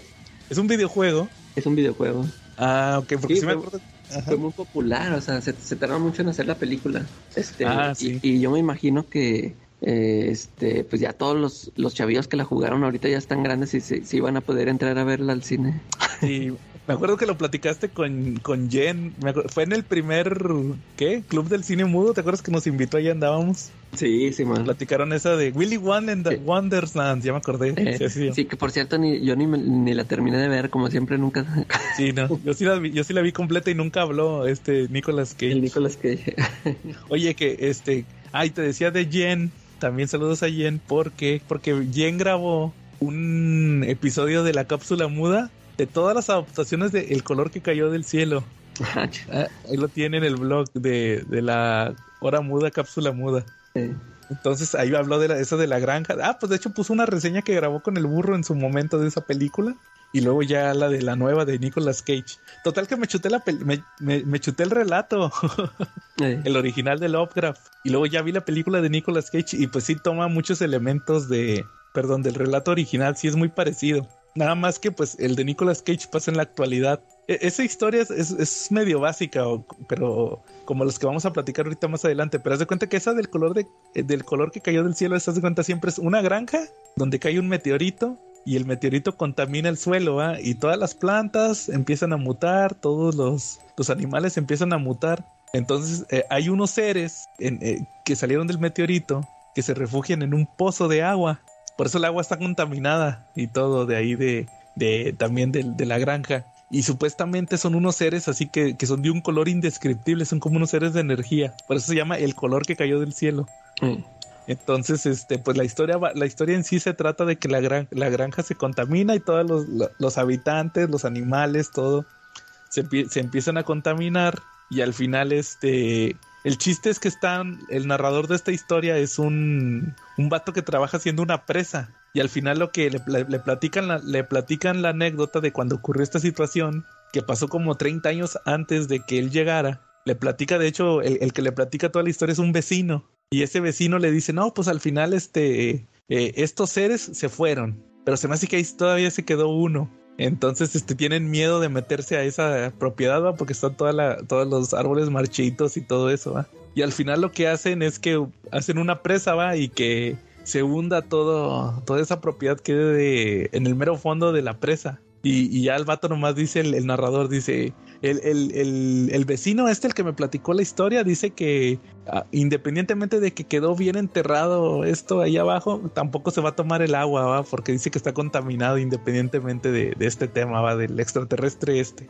En sí de eso se trata la historia original y y la película de Nicolas Cage es muy parecida, va, de que tiene una granja de, fíjate, tiene una granja de llamas. No, son cabras ni, ni bueyes, son, son cabras, son llamas. Y el vato, este, como que no quería, no quería, es una granja que heredó. Y, luego la esposa está enferma, tiene cáncer, entonces, este, eh, cuando se contamina, que llega el meteorito, pues obviamente los primeros que caen así ya que se empiezan a mutar es la esposa, va, porque es la más débil de todos y el hijo más chavito. Y ya conforme va avanzando la historia, pues hace cuenta que ya se empiezan los, los hijos y él también se empiezan a mutar y todo, y pues tienen que combatir a estos seres, va, que son como unos seres de energía, va, que empiezan a absorber, como que absorben toda la energía vital, va. Y ya es, para que me entiendas, son como Galactus, eh. que absorbe, absorbe la energía y ya se van. Entonces, este, ahí andan absorbiendo la energía del, del pozo, ¿va? Y, y, hay un vato que sale ahí, muy al estilo de Lovecraft, un, moreno, un negro, que, que, es el que trabaja en las presas, o sea, ese es el personaje que trabaja en la presa, ¿va? Y llega ahí con ellos. No, es que el agua está contaminada y no sé qué, va. Y este, y al final, cuando se acaba la película, sí se destruyó la granja y taparon el, hicieron la presa,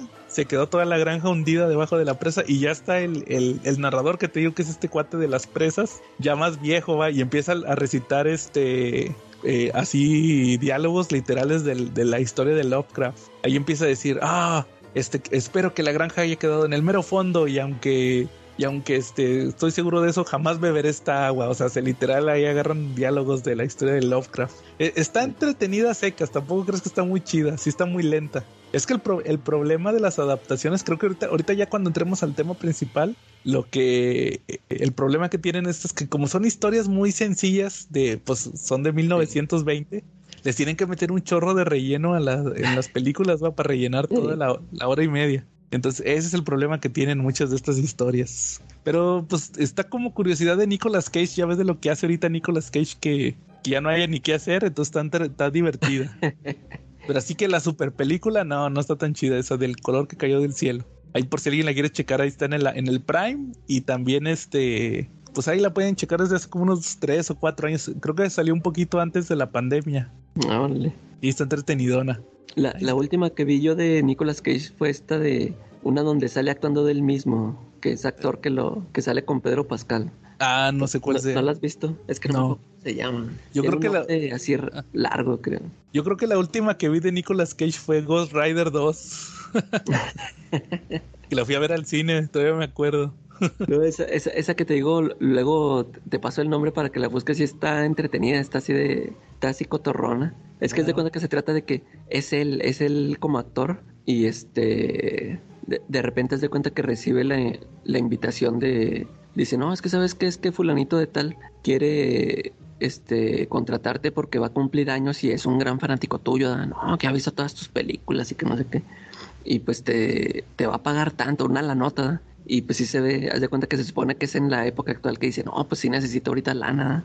y, y va, y, y, es este Pedro Pascal. Eh, tiene lana, tiene un chorro de lana, pues, pues al final resulta ser un, un, narco, pero en realidad es un fanático, así fanático, está, está así chida de cotorreo. a mí sí me gustó, está, está buena, sí, está entretenida. Órale, sí se escucha buena. A ver, a ver si la busco. Pero ya está ahí, ahí entonces espero, o a, lo mejor busco película de Nicolas Cage y Pedro Pascal, a lo mejor así lo saco. Eh. Va a ver si, a ver si, si así lo saco. Ya está Calaca. Bueno, entonces, ¿cómo, ves si pasamos al tema principal de una vez? Sale. Ya que estamos hablando de Lovecraft. Pues, pues la tradición, va, que ya tenemos desde el año pasado de, de nuestro especial de Lovecraft, donde Charlie huye. Para no romper la tradición. Sí. Algún día hablará de Charlie de Lovecraft. que, los, que los escuchas digan. Eh. Pero, inviten a Charlie a los especiales de Lovecraft. No, este. necesitan aportar al Patreon para que venga Charlie. sí, no, no, este. Charlie tuvo un tema personal ahí. Saludos a Charlie y un abrazo que tuvo un tema ahí personal. Este, ahora sí no pudo venir. De hecho, hasta sí leyó los. Me, me consta que leyó los, los relatos ¿va? de Lovecraft. Oye, pero fíjate que como el año pasado que platicamos tres relatos de Lovecraft, que este año también lo vamos a hacer, pero no sé si te acuerdas que el año pasado platicamos de que, estaban relacionados. aquí vamos a pasar a, va a ser relatos de Lovecraft donde el narrador es un tercero, como que están conectados. o también relatos que tuvieron adaptación en los ochentas, también, fíjate, está curioso. ¿Todos tuvieron? Bueno, no en los ochentas, que, que tuvieron adaptación. Eh, Porque los tres relatos, que es From Beyond, el modelo de Pigman y eh, Herbert West Reanimador, todos tuvieron adaptación en cine. En cine o televisión. Han sido adaptados. Está, curioso eso. Sea, al final fueron estos tres relatos los que, los que escogimos para esta ocasión, ¿va? Que son pues igual como, como el año pasado. Son uno cortito, uno mediano y uno más o menos que, que de hecho pues estuvo menos largo que el del año pasado. Que fue el de las obras sobre Isma, ¿verdad? Que, que fueron, pero es más o menos la misma estructura porque también son como capítulos. capítulos, sí. Pero bueno. Ah, pero antes de, de- se me había olvidado mencionar que, que igual que el año pasado, nosotros no somos expertos en Lovecraft. Es la primera vez que leemos muchos de estos relatos. ¿Te acuerdas que entonces Sí. es- son, somos neófitos? Es nuestra visión neófita de, de, de Lovecraft. Entonces, Calaca, el primero de estos relatos fue From Beyond. ¿Te acuerdas de Sí. este, que aquí le pusieron del más allá? Que es una historia que, que se aventó Lovecraft, que se trata sobre. Es un científico que se llama Crawford Tillinghast, que es un. El, narrador es un, un amigo de él. Creo que esa es también la otra característica que tiene estos relatos de Lovecraft. Es un amigo que empieza a platicar. No, yo, este, mi amigo Love- este, Crawford Tillinghast fue un científico que se encerró en su casa, en su casa y tenía sus sirvientes ahí que lo, lo regañaban mucho porque estaba encerrado. Y resulta que este cuate Crawford lo que hizo fue que creó un aparato que supuestamente activaba ciertos sentidos, eh, ¿cómo, cómo le llaman? Sentidos reprimidos, ¿no? De la humanidad, como que, que tenía, que supuestamente el cerebro tiene ciertos eh, sensores que la misma evolución los había suprimido, pero ahora sí con, con este experimento de que le llaman que la, que la glándula pineal, le dicen, se activan. Entonces este, este cuate va a visitar a, a- el narrador va a visitar a este Crawford Tillinghast y luego resulta que ya no encuentra a nadie, va, o sea, está sola la mansión, nomás está él solo y activa la máquina y entonces como que se empieza a sentir medio raro porque empieza a tener eh, eh, estos sentidos lo que hacen es como que se da cuenta que, que, que como que la realidad es más amplia, o sea, se da cuenta que como que nada más está en un en una esquinita así chiquita Eh, en realidad empieza a tener así como visiones de que hay como otros planos de existencia. Pone medio marihuano, ¿va? Porque empieza que otros planos de existencia ahí en, con este tema de, de, de lo que está viendo, ¿va?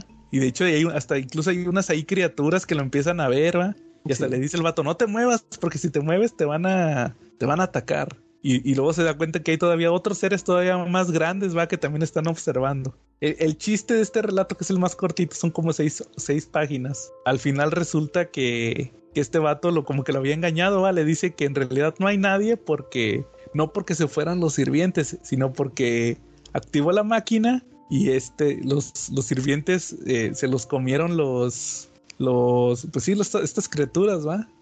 Y al final, este, lo que hace es que como tiene la máquina activada, le dice, "Pues, se lo van a comer a este cuate, va. Entonces, lo que hace el, narrador es que saca una pistola y le da un balazo a la máquina, pero independientemente de eso, este, se muere el, el, el vato este, va, el, el Tillinghast. Ahí lo, lo encuentran. De hecho, le tiene que av- avisar a la policía. Y la policía, de primero, como que sí lo quieren meter al bote, pero se dan cuenta que no, que el disparo fue a la máquina. eh, Pues ya no saben qué se pasó. murió con de otra cosa. ¿no?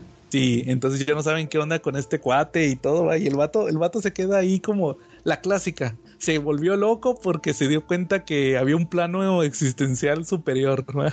como suele pasar. O sea, y ahí se acaba From Beyond, o sea, ¿qué, qué te pareció a grandes rasgos? A, a mí sí me gustó mucho. De hecho, pues a mí se me hace que es la que más me gustó de, de las de las Ah, tres. ¿neta? Aunque- Sí, este, es que, o sea, es la, está muy sencilla, eh, como dices, está bien cortita y muy sencilla, pero es que fíjate que me gusta mucho cómo narra Lovecraft, me, me gusta mucho su narración, o sea, que no te hace, eh, ah, por lo menos en este, en esta historia, en este relato, no te la hace aburrida, o sea, me gusta mucho cómo te, te va explicando eso de que, no, que mi amigo que, que está obsesionado que con, con cosas que descubrió y que ya, este, que inventó hasta un aparato y que no sé qué. Y, y todo ese momento cuando que empiezan a verlas, ¿no? Que, que prende la máquina y, que empiezan a ver cosas. O sea, porque eh, te digo, la, explicación se me hace muy chida que, que el cuate este le dice, no, es que este ahorita, ahorita que la prenda ya va, vas a ver cosas que nunca habías visto en tu vida. O sea, vas a ver por qué, vas a ver este, las cosas que hacen ladrar los perros y que no sé qué. Ah, sí. Ah, o sea, todas esas cosillas se, se, me hacen muy chidas. Y, y, y esa revelación de que, eh, o sea, que el cuate como que le tendió una trampa de que este, el, el cuate descubrió este plano, o sea, vio a estas criaturas y, y, o sea, le gusta mucho verlas, o sea, está fascinado por las criaturas estas, pero pues como que el cuate les llevaba de comer, ¿no? Así como dice, o sea, ya, se, ya les había echado a los criados y ahora también le había echado a este, o sea, ese momento en que le dice, no, pues sabes que te, traje para eso, te, te, traje nomás para que te, para que te mataran las criaturas, o sea, yo no me voy a mover, o sea, tú, yo ahorita te dije que no te movieras, pero pues ahorita en un momento ahorita te vas a mover y ya te van a ver y te van a comer. Y, y pues ya tiene este desenlace en que le dispara la máquina y termina muerto el otro, llega la poli y, y pues ya este cuate se queda ahí con la duda, pero te digo, o sea, lo, lo, que más me gusta es el, la, la, narrativa que tiene este cuate, no sé, se me hizo así muy chido, muy entretenida, pues sí, desde, desde el año pasado que no volví a leer a Lovecraft. y, y, y, al iniciar esta historia, o sea, me, me gustó mucho, se me hizo muy, muy entretenida. Sí, Sí, fíjate que y eso que está cortita, hasta eso está cortita, pero está muy entretenida. ¿Y cómo, cómo te identificas de volada con su tipo de narrativa, eso de los que otros planos y dioses así, bueno, no, no dioses, seres que están sobre el otro plano? Y cómo, lo que me llama mucho la atención que es que cómo, cómo la gente cuando perdió estos sentidos, este, ya no los pudo ver, pero ellos tampoco los pueden ver. O sea, ya desde el momento en que se lo, le activan el, este, esta glándula ¿va? de que empieza a recuperar los sentidos, ya hasta ellos también los pueden ver, o sea, se vuelven, los pueden detectar. O sea, ahí está, nada más que no los puedes ver. Eso, eso se me hizo muy, muy, así, muy original de este tema de Lovecraft, que él fue el primero que se le ocurrió todo esto, así, sí, sí, está muy interesante. Fíjate que te, te, quería platicar de la película de From Beyond. Tuvo una película. ¿De cuándo es? El de los ochentas. De los ochentas, ¿no? Sí, Fíjate que está curiosa porque ahorita más adelante vamos a platicar de Reanimator. Y hazte cuenta que, que en los ochentas sacan la película de Reanimator. Y como pegó, pegó bastante, se juntan otra vez el mismo director, el mismo productor, los de hecho hasta los protagonistas de la película son los mismos de la de Reanimator.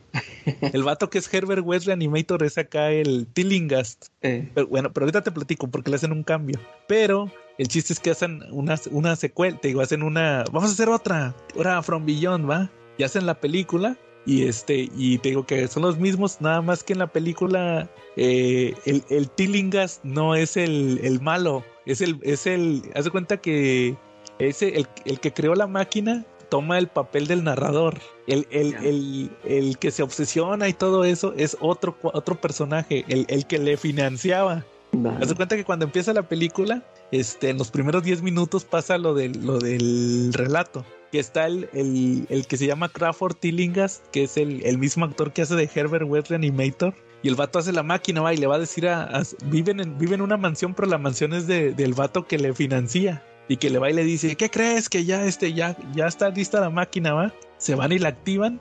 La, la máquina, aquí le ponen unos. ¿Cómo se llaman estos? que se utilizan en la música, un... Se me fue el nombre, estos que vibran, eh, un... No marca paz, se me, se me fue el nombre de esta... De esta como, el fierrito ese que... Sí, el que vibra, el fierrito que, el fierrito que vibra. ya sí sé cuál es, pero se me fue el nombre. sí, este, una de esas cosas. Y la máquina tiene muchos... De, un resonador, creo que se llama resonador, eso así.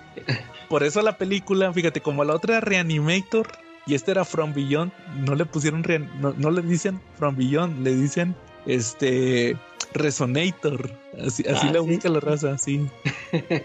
y este, total que usan este, eh, eh, total que activa la máquina y se activa esta dimensión, va, se les, se les activan las glándulas y total que, que consume la máquina, consume a este al, vato que le da, al que, al, que financia, ¿va? Total que hay una vecina que le habla a la poli, llega la poli y se topa este cuate destruyendo la máquina y se lo llevan al manicomio.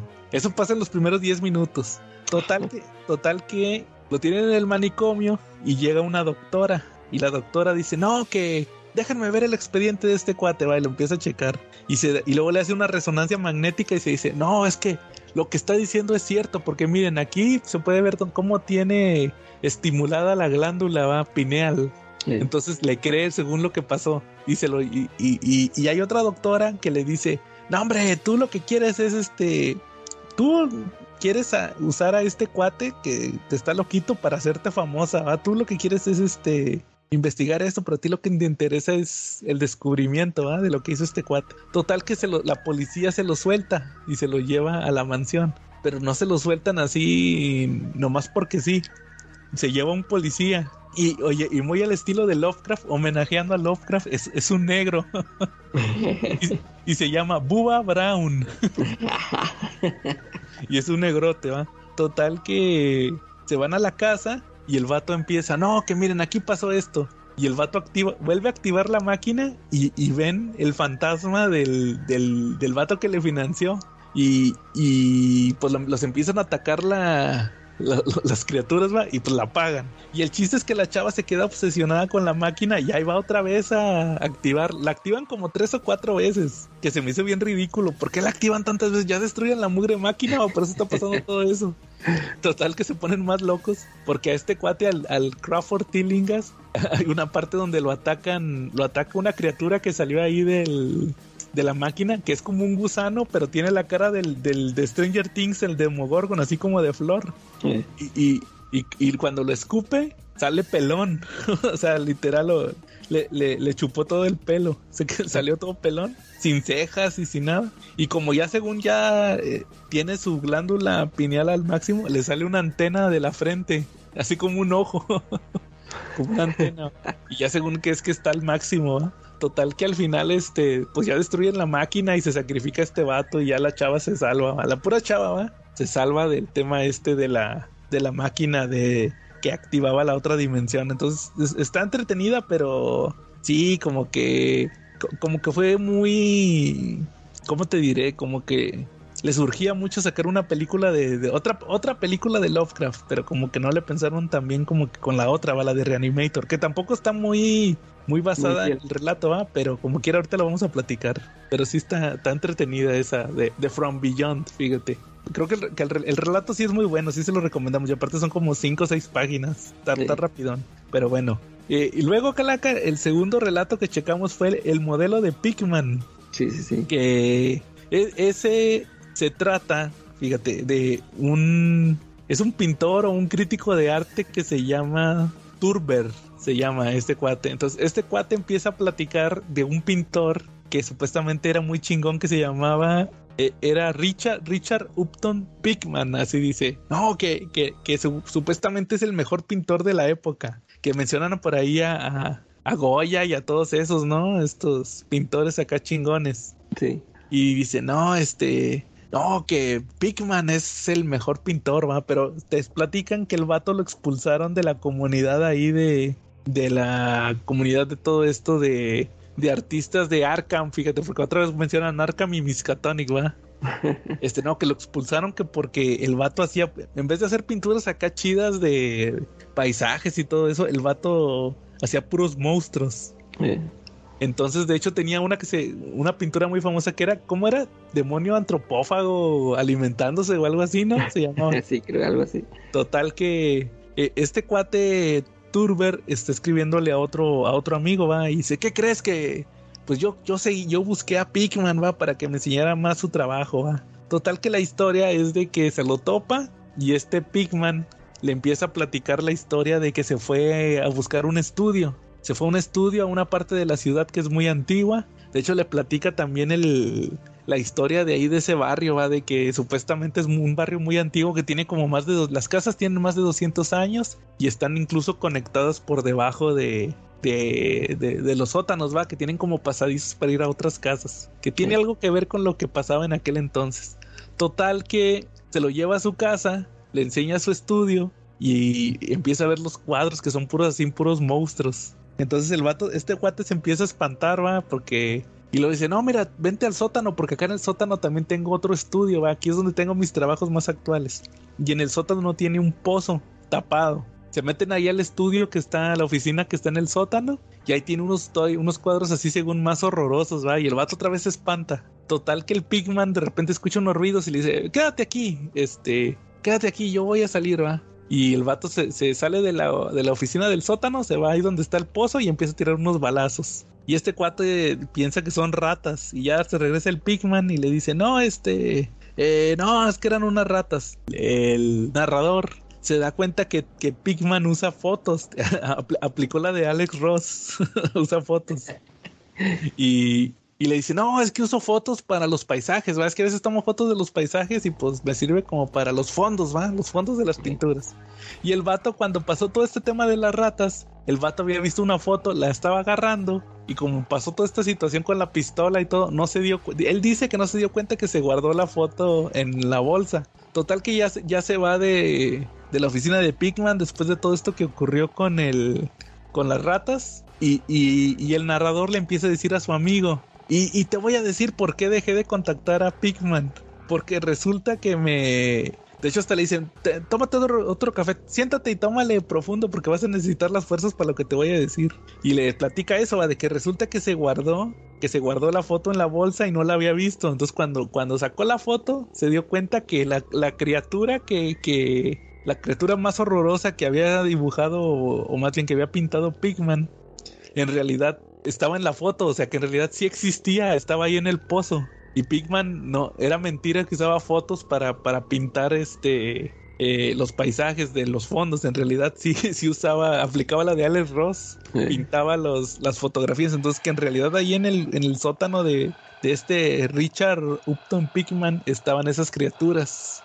A, grandes rasgos esa es la historia. ¿Qué, ¿Qué, te pareció a ti eh, esta historia de Pigman? También me gustó este, fíjate, eh, esta pues como está un poquito más larga, eh, es, es, el único punto en contra que le tengo a comparación con la primera, pero sí este, el, el relato sí siento que sí te mete en una atmósfera este tétrica, así de esas de que te, o sea, sí, sí, sientes todo lo que te está contando, siempre, eh, es muy este descriptivo este Lovecraft de que, ay, que la, estas criaturas horribles, o sea, la mayoría de las historias se la pasa diciendo eso, ¿no? De que, este, describiendo a las, a las criaturas que, no, que, y que tenía esta pintura y que esta otra, o sea, toda la historia es eso, ¿no? De que contándote los, describiéndote los cuadros de que, no, que aquí se están comiendo no sé qué, y que aquí que una un grupo de criaturas así, que no sé qué. Y, y, y esa, el final donde dice lo de la, lo de la fotografía, a mí sí, sí,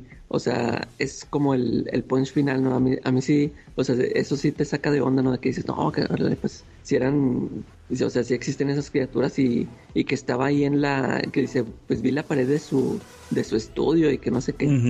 Este, ah, sí, sí me gusta igual, este, se me hizo muy buena la, la historia, aunque cortita, pero sí, eh, lo que digo, o sea, que me, que te mete en ese ambiente de, de miedo, ¿no? Es por eso que sí me empiezo a valorar mucho a Lovecraft, que sí sabe contar muy bien las historias, el cual. Sí, y de hecho incluso te mete detallitos como por ejemplo ese de que probablemente hasta incluso el Pigman es parte de estas criaturas. Ah, así que porque vio una, o sea, se pintó él, pero como de joven, algo así, ¿no? Sí, que, este. que, que, él hacía unas pinturas de unos como hombres lobo. Eh. Y que estos hombres lobo, este, en las pinturas cambiaban a sus, haz cuenta que se robaban los bebés y ponían uno de los de ellos ahí. Eh, y en las pinturas esas había un, otra pintura que era cuando la gente criaba a los bebés hombres lobo, ¿va? Los que los cambiaban por sus hijos. Y que dice que uno se parecía mucho a Pigman. Entonces, que te dan a entender que por eso. Y de hecho, también te mencionan que su abuela, su tatarabuela era una bruja de esas de Salem. Ah, todo, esto tiene relación porque es, fíjate que este relato del modelo de Pigman se ha adaptado dos veces. Se, ha adaptado dos veces en, en medios audiovisuales. ¿Sabes, ¿Sabes cuándo fue la primera vez que lo adaptaron? Te vas a sorprender cuando te lo diga. ¿En los expedientes? No, bueno, no, no, no, tampoco tanto.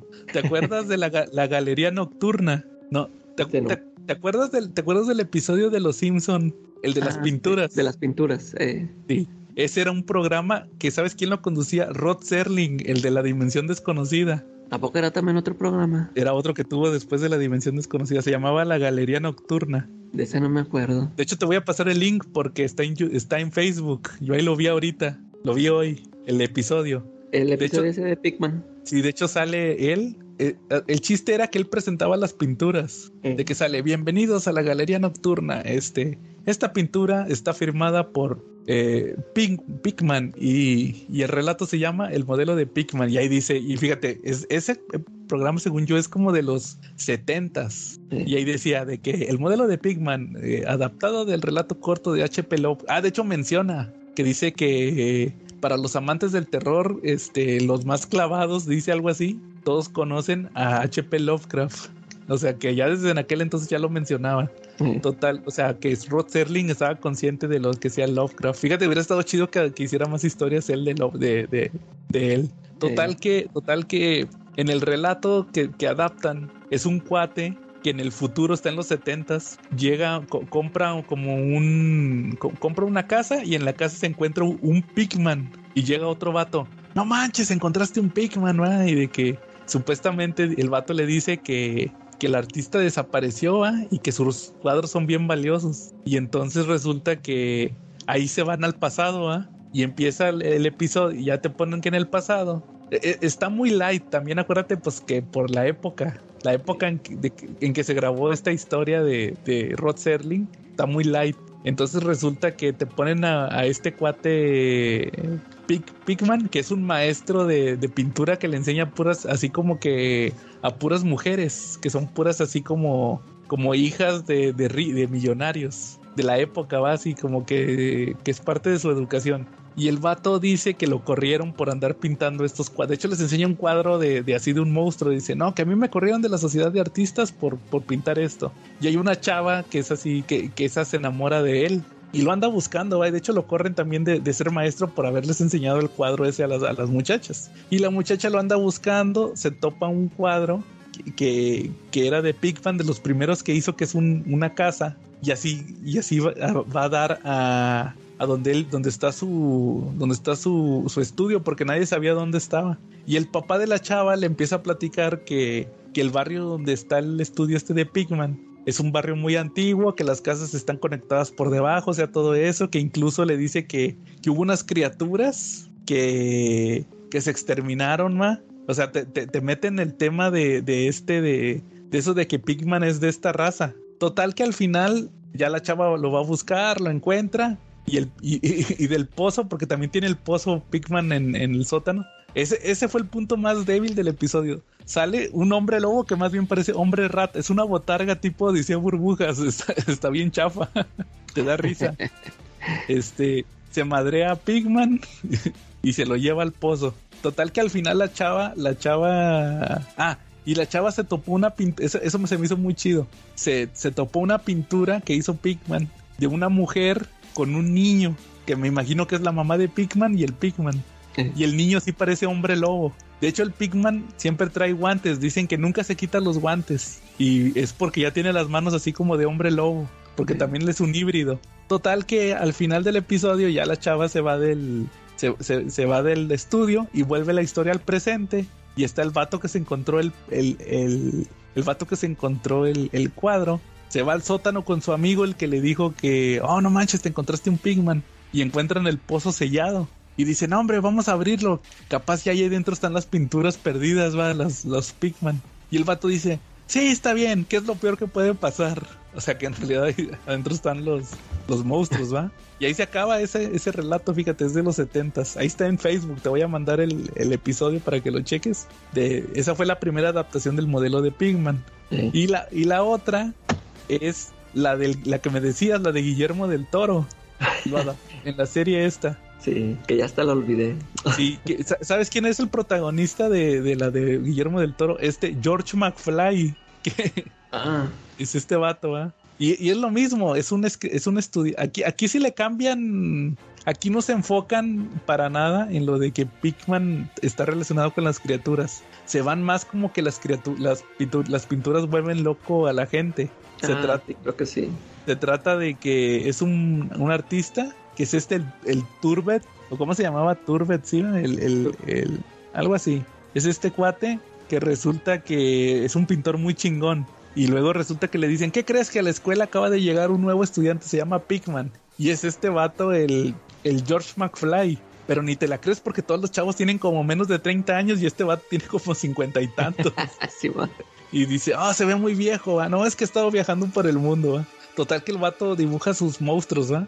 Y, resulta que un día le enseña a este vato su departamento donde se queda y tiene todos los cuadros y el vato este se vuelve loco, o sea, medio se vuelve loco. Se va vomitando porque le dan mucho asco los cuadros y luego lo ata- en sus sueños lo atacan las criaturas. Y ahí este, le dan más importancia, ya me acordé, le dan más, más importancia porque Pigman le dice que su tatarabuela la ahorcaron en, en esos los juicios de las brujas. O sea, en, en, en, esta adaptación se van a ir más de lo que es descendiente de brujos.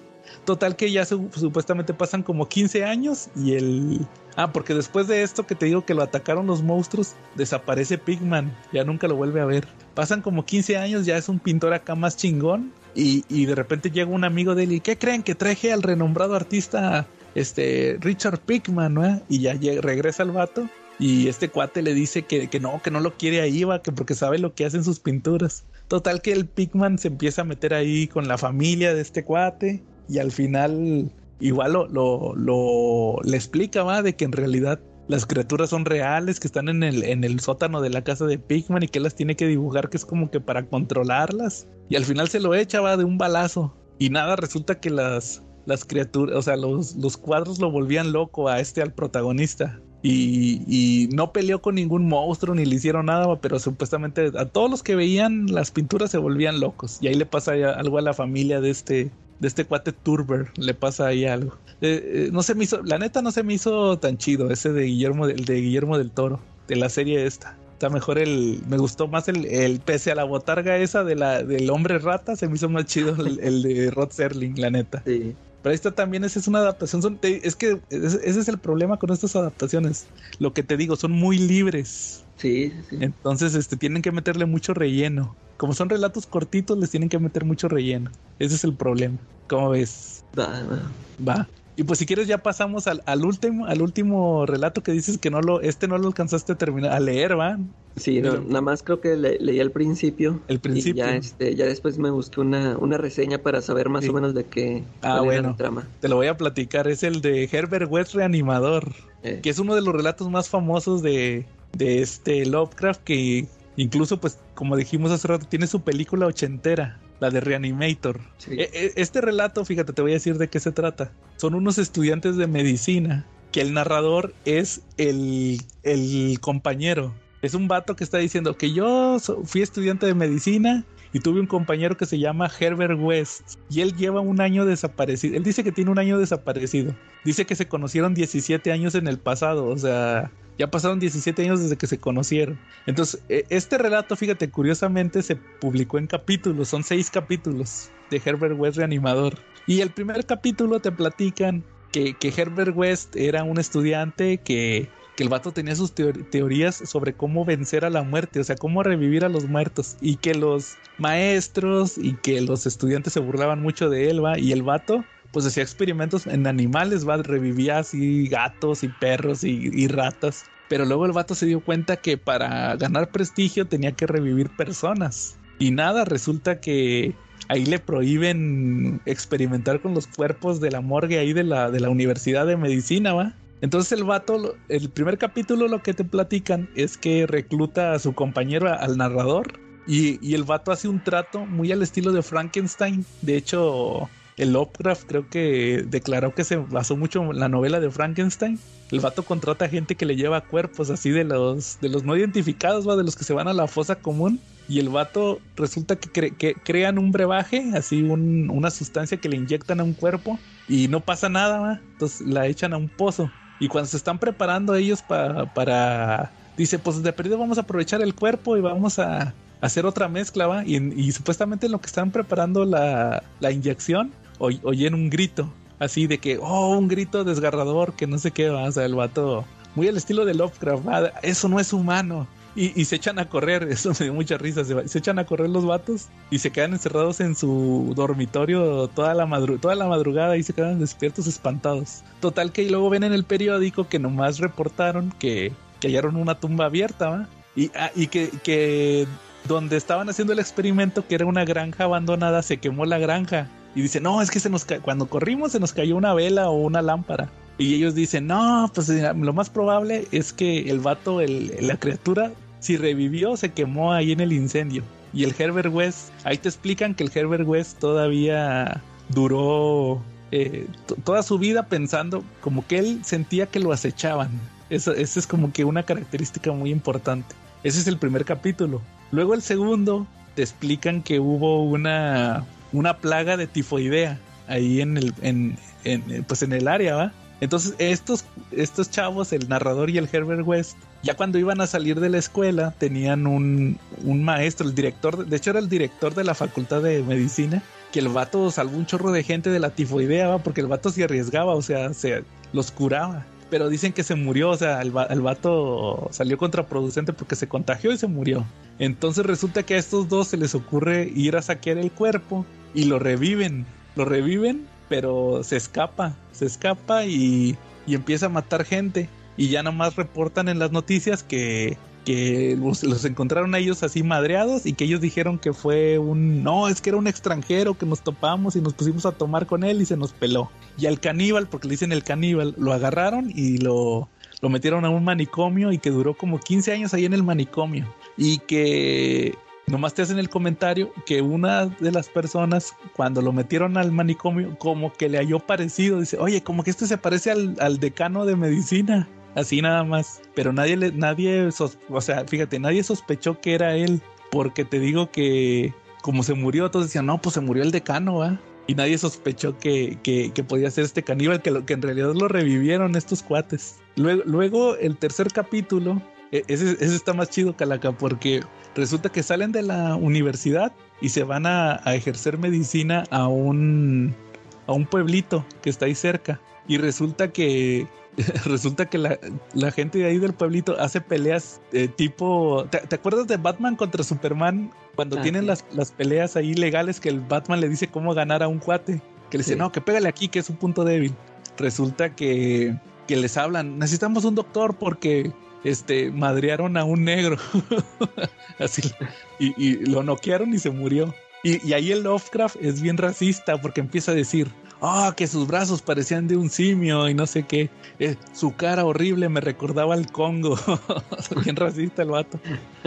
Y luego ya dice, este, que, que al Herbert West le dice, no hombre, no se preocupen, yo me lo, yo me lo llevo. Se lleva el cuerpo, le, le hace la inyección y, y se vuelve así como un hombre salvaje y, y le, le, mete seis balazos con un revólver. Ya según con eso lo, lo, lo eliminó, ahí ya se deshizo del problema. Y Luego sigue el siguiente capítulo, es el 4, que resulta que, que este, el, ayudante, el narrador se va de vacaciones. Es que, no, que me fui una semana a ver a, a mis padres. Y cuando regresa, se topa Herbert West y le dice, ¿qué crees? Que ya resolví el problema. Dice que siempre el problema es que, que no reviven bien porque están, no están frescos los cuerpos. Entonces le dice el vato, ¿qué crees? Que este vino una persona de fuera me vino a pedir indicaciones y cuando estaba aquí le dio un infarto. Y pues lo preservé, le, le inyectó ahí una sustancia para que no se degradara el cuerpo. Y al final resulta que lo reviven y, y, el narrador se da cuenta que por lo que le pregunta, porque el vato cuando sí revive bien, o sea, entre comillas revive bien el, el, el, el zombie y lo primero que dice es, ah, déjame en paz, no me inyectes eso. O sea, en realidad ahí te dan a entender que, era pura mentira de que el vato le había dado un infarto. El, Herbert West lo mató, le inyectó ahí algo para que se muriera. Y el vato estaba obsesionado con, con a huevo encontrar un cuerpo fresco. Luego, luego el, penúltimo capítulo, el capítulo 5, es que los reclutan para la Primera Guerra Mundial. Se van para Bélgica. Y están ahí como en un campamento y se dan cuenta que, les dejan el cuerpo de un piloto sin cabeza. Y, resulta que se les ocurre revivir el cuerpo, nomás para ver a ver si puede revivir. Y si revive el cuerpo. Y lo peor de todo es que empiezan a escuchar que la cabeza empieza a gritar.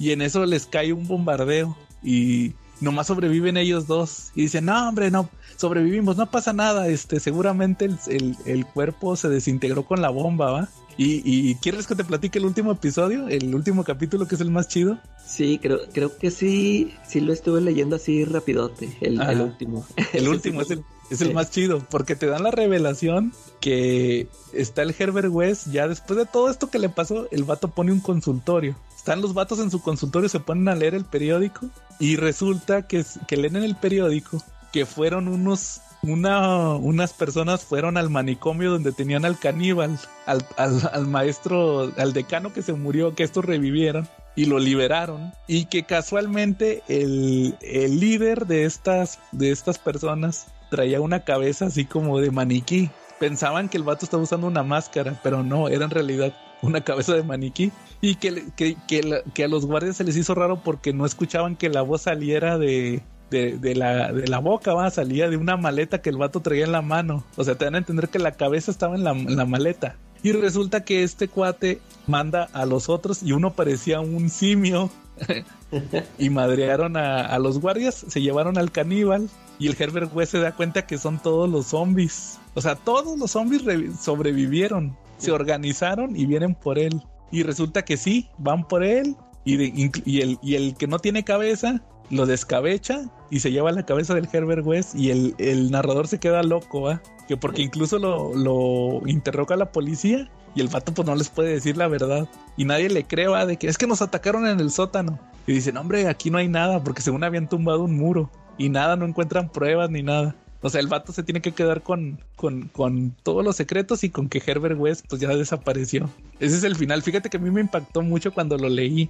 Ese final de que pues daban por muertos. Por ciertas circunstancias, va, siempre desaparecían los zombies. Y, era, y, y, te dan a entender siempre que son zombies salvajes. O sea, son vatos que por el trauma de revivir se vuelven locos. Eh. Y nada, estaban organizados. Eso se me hizo muy chido.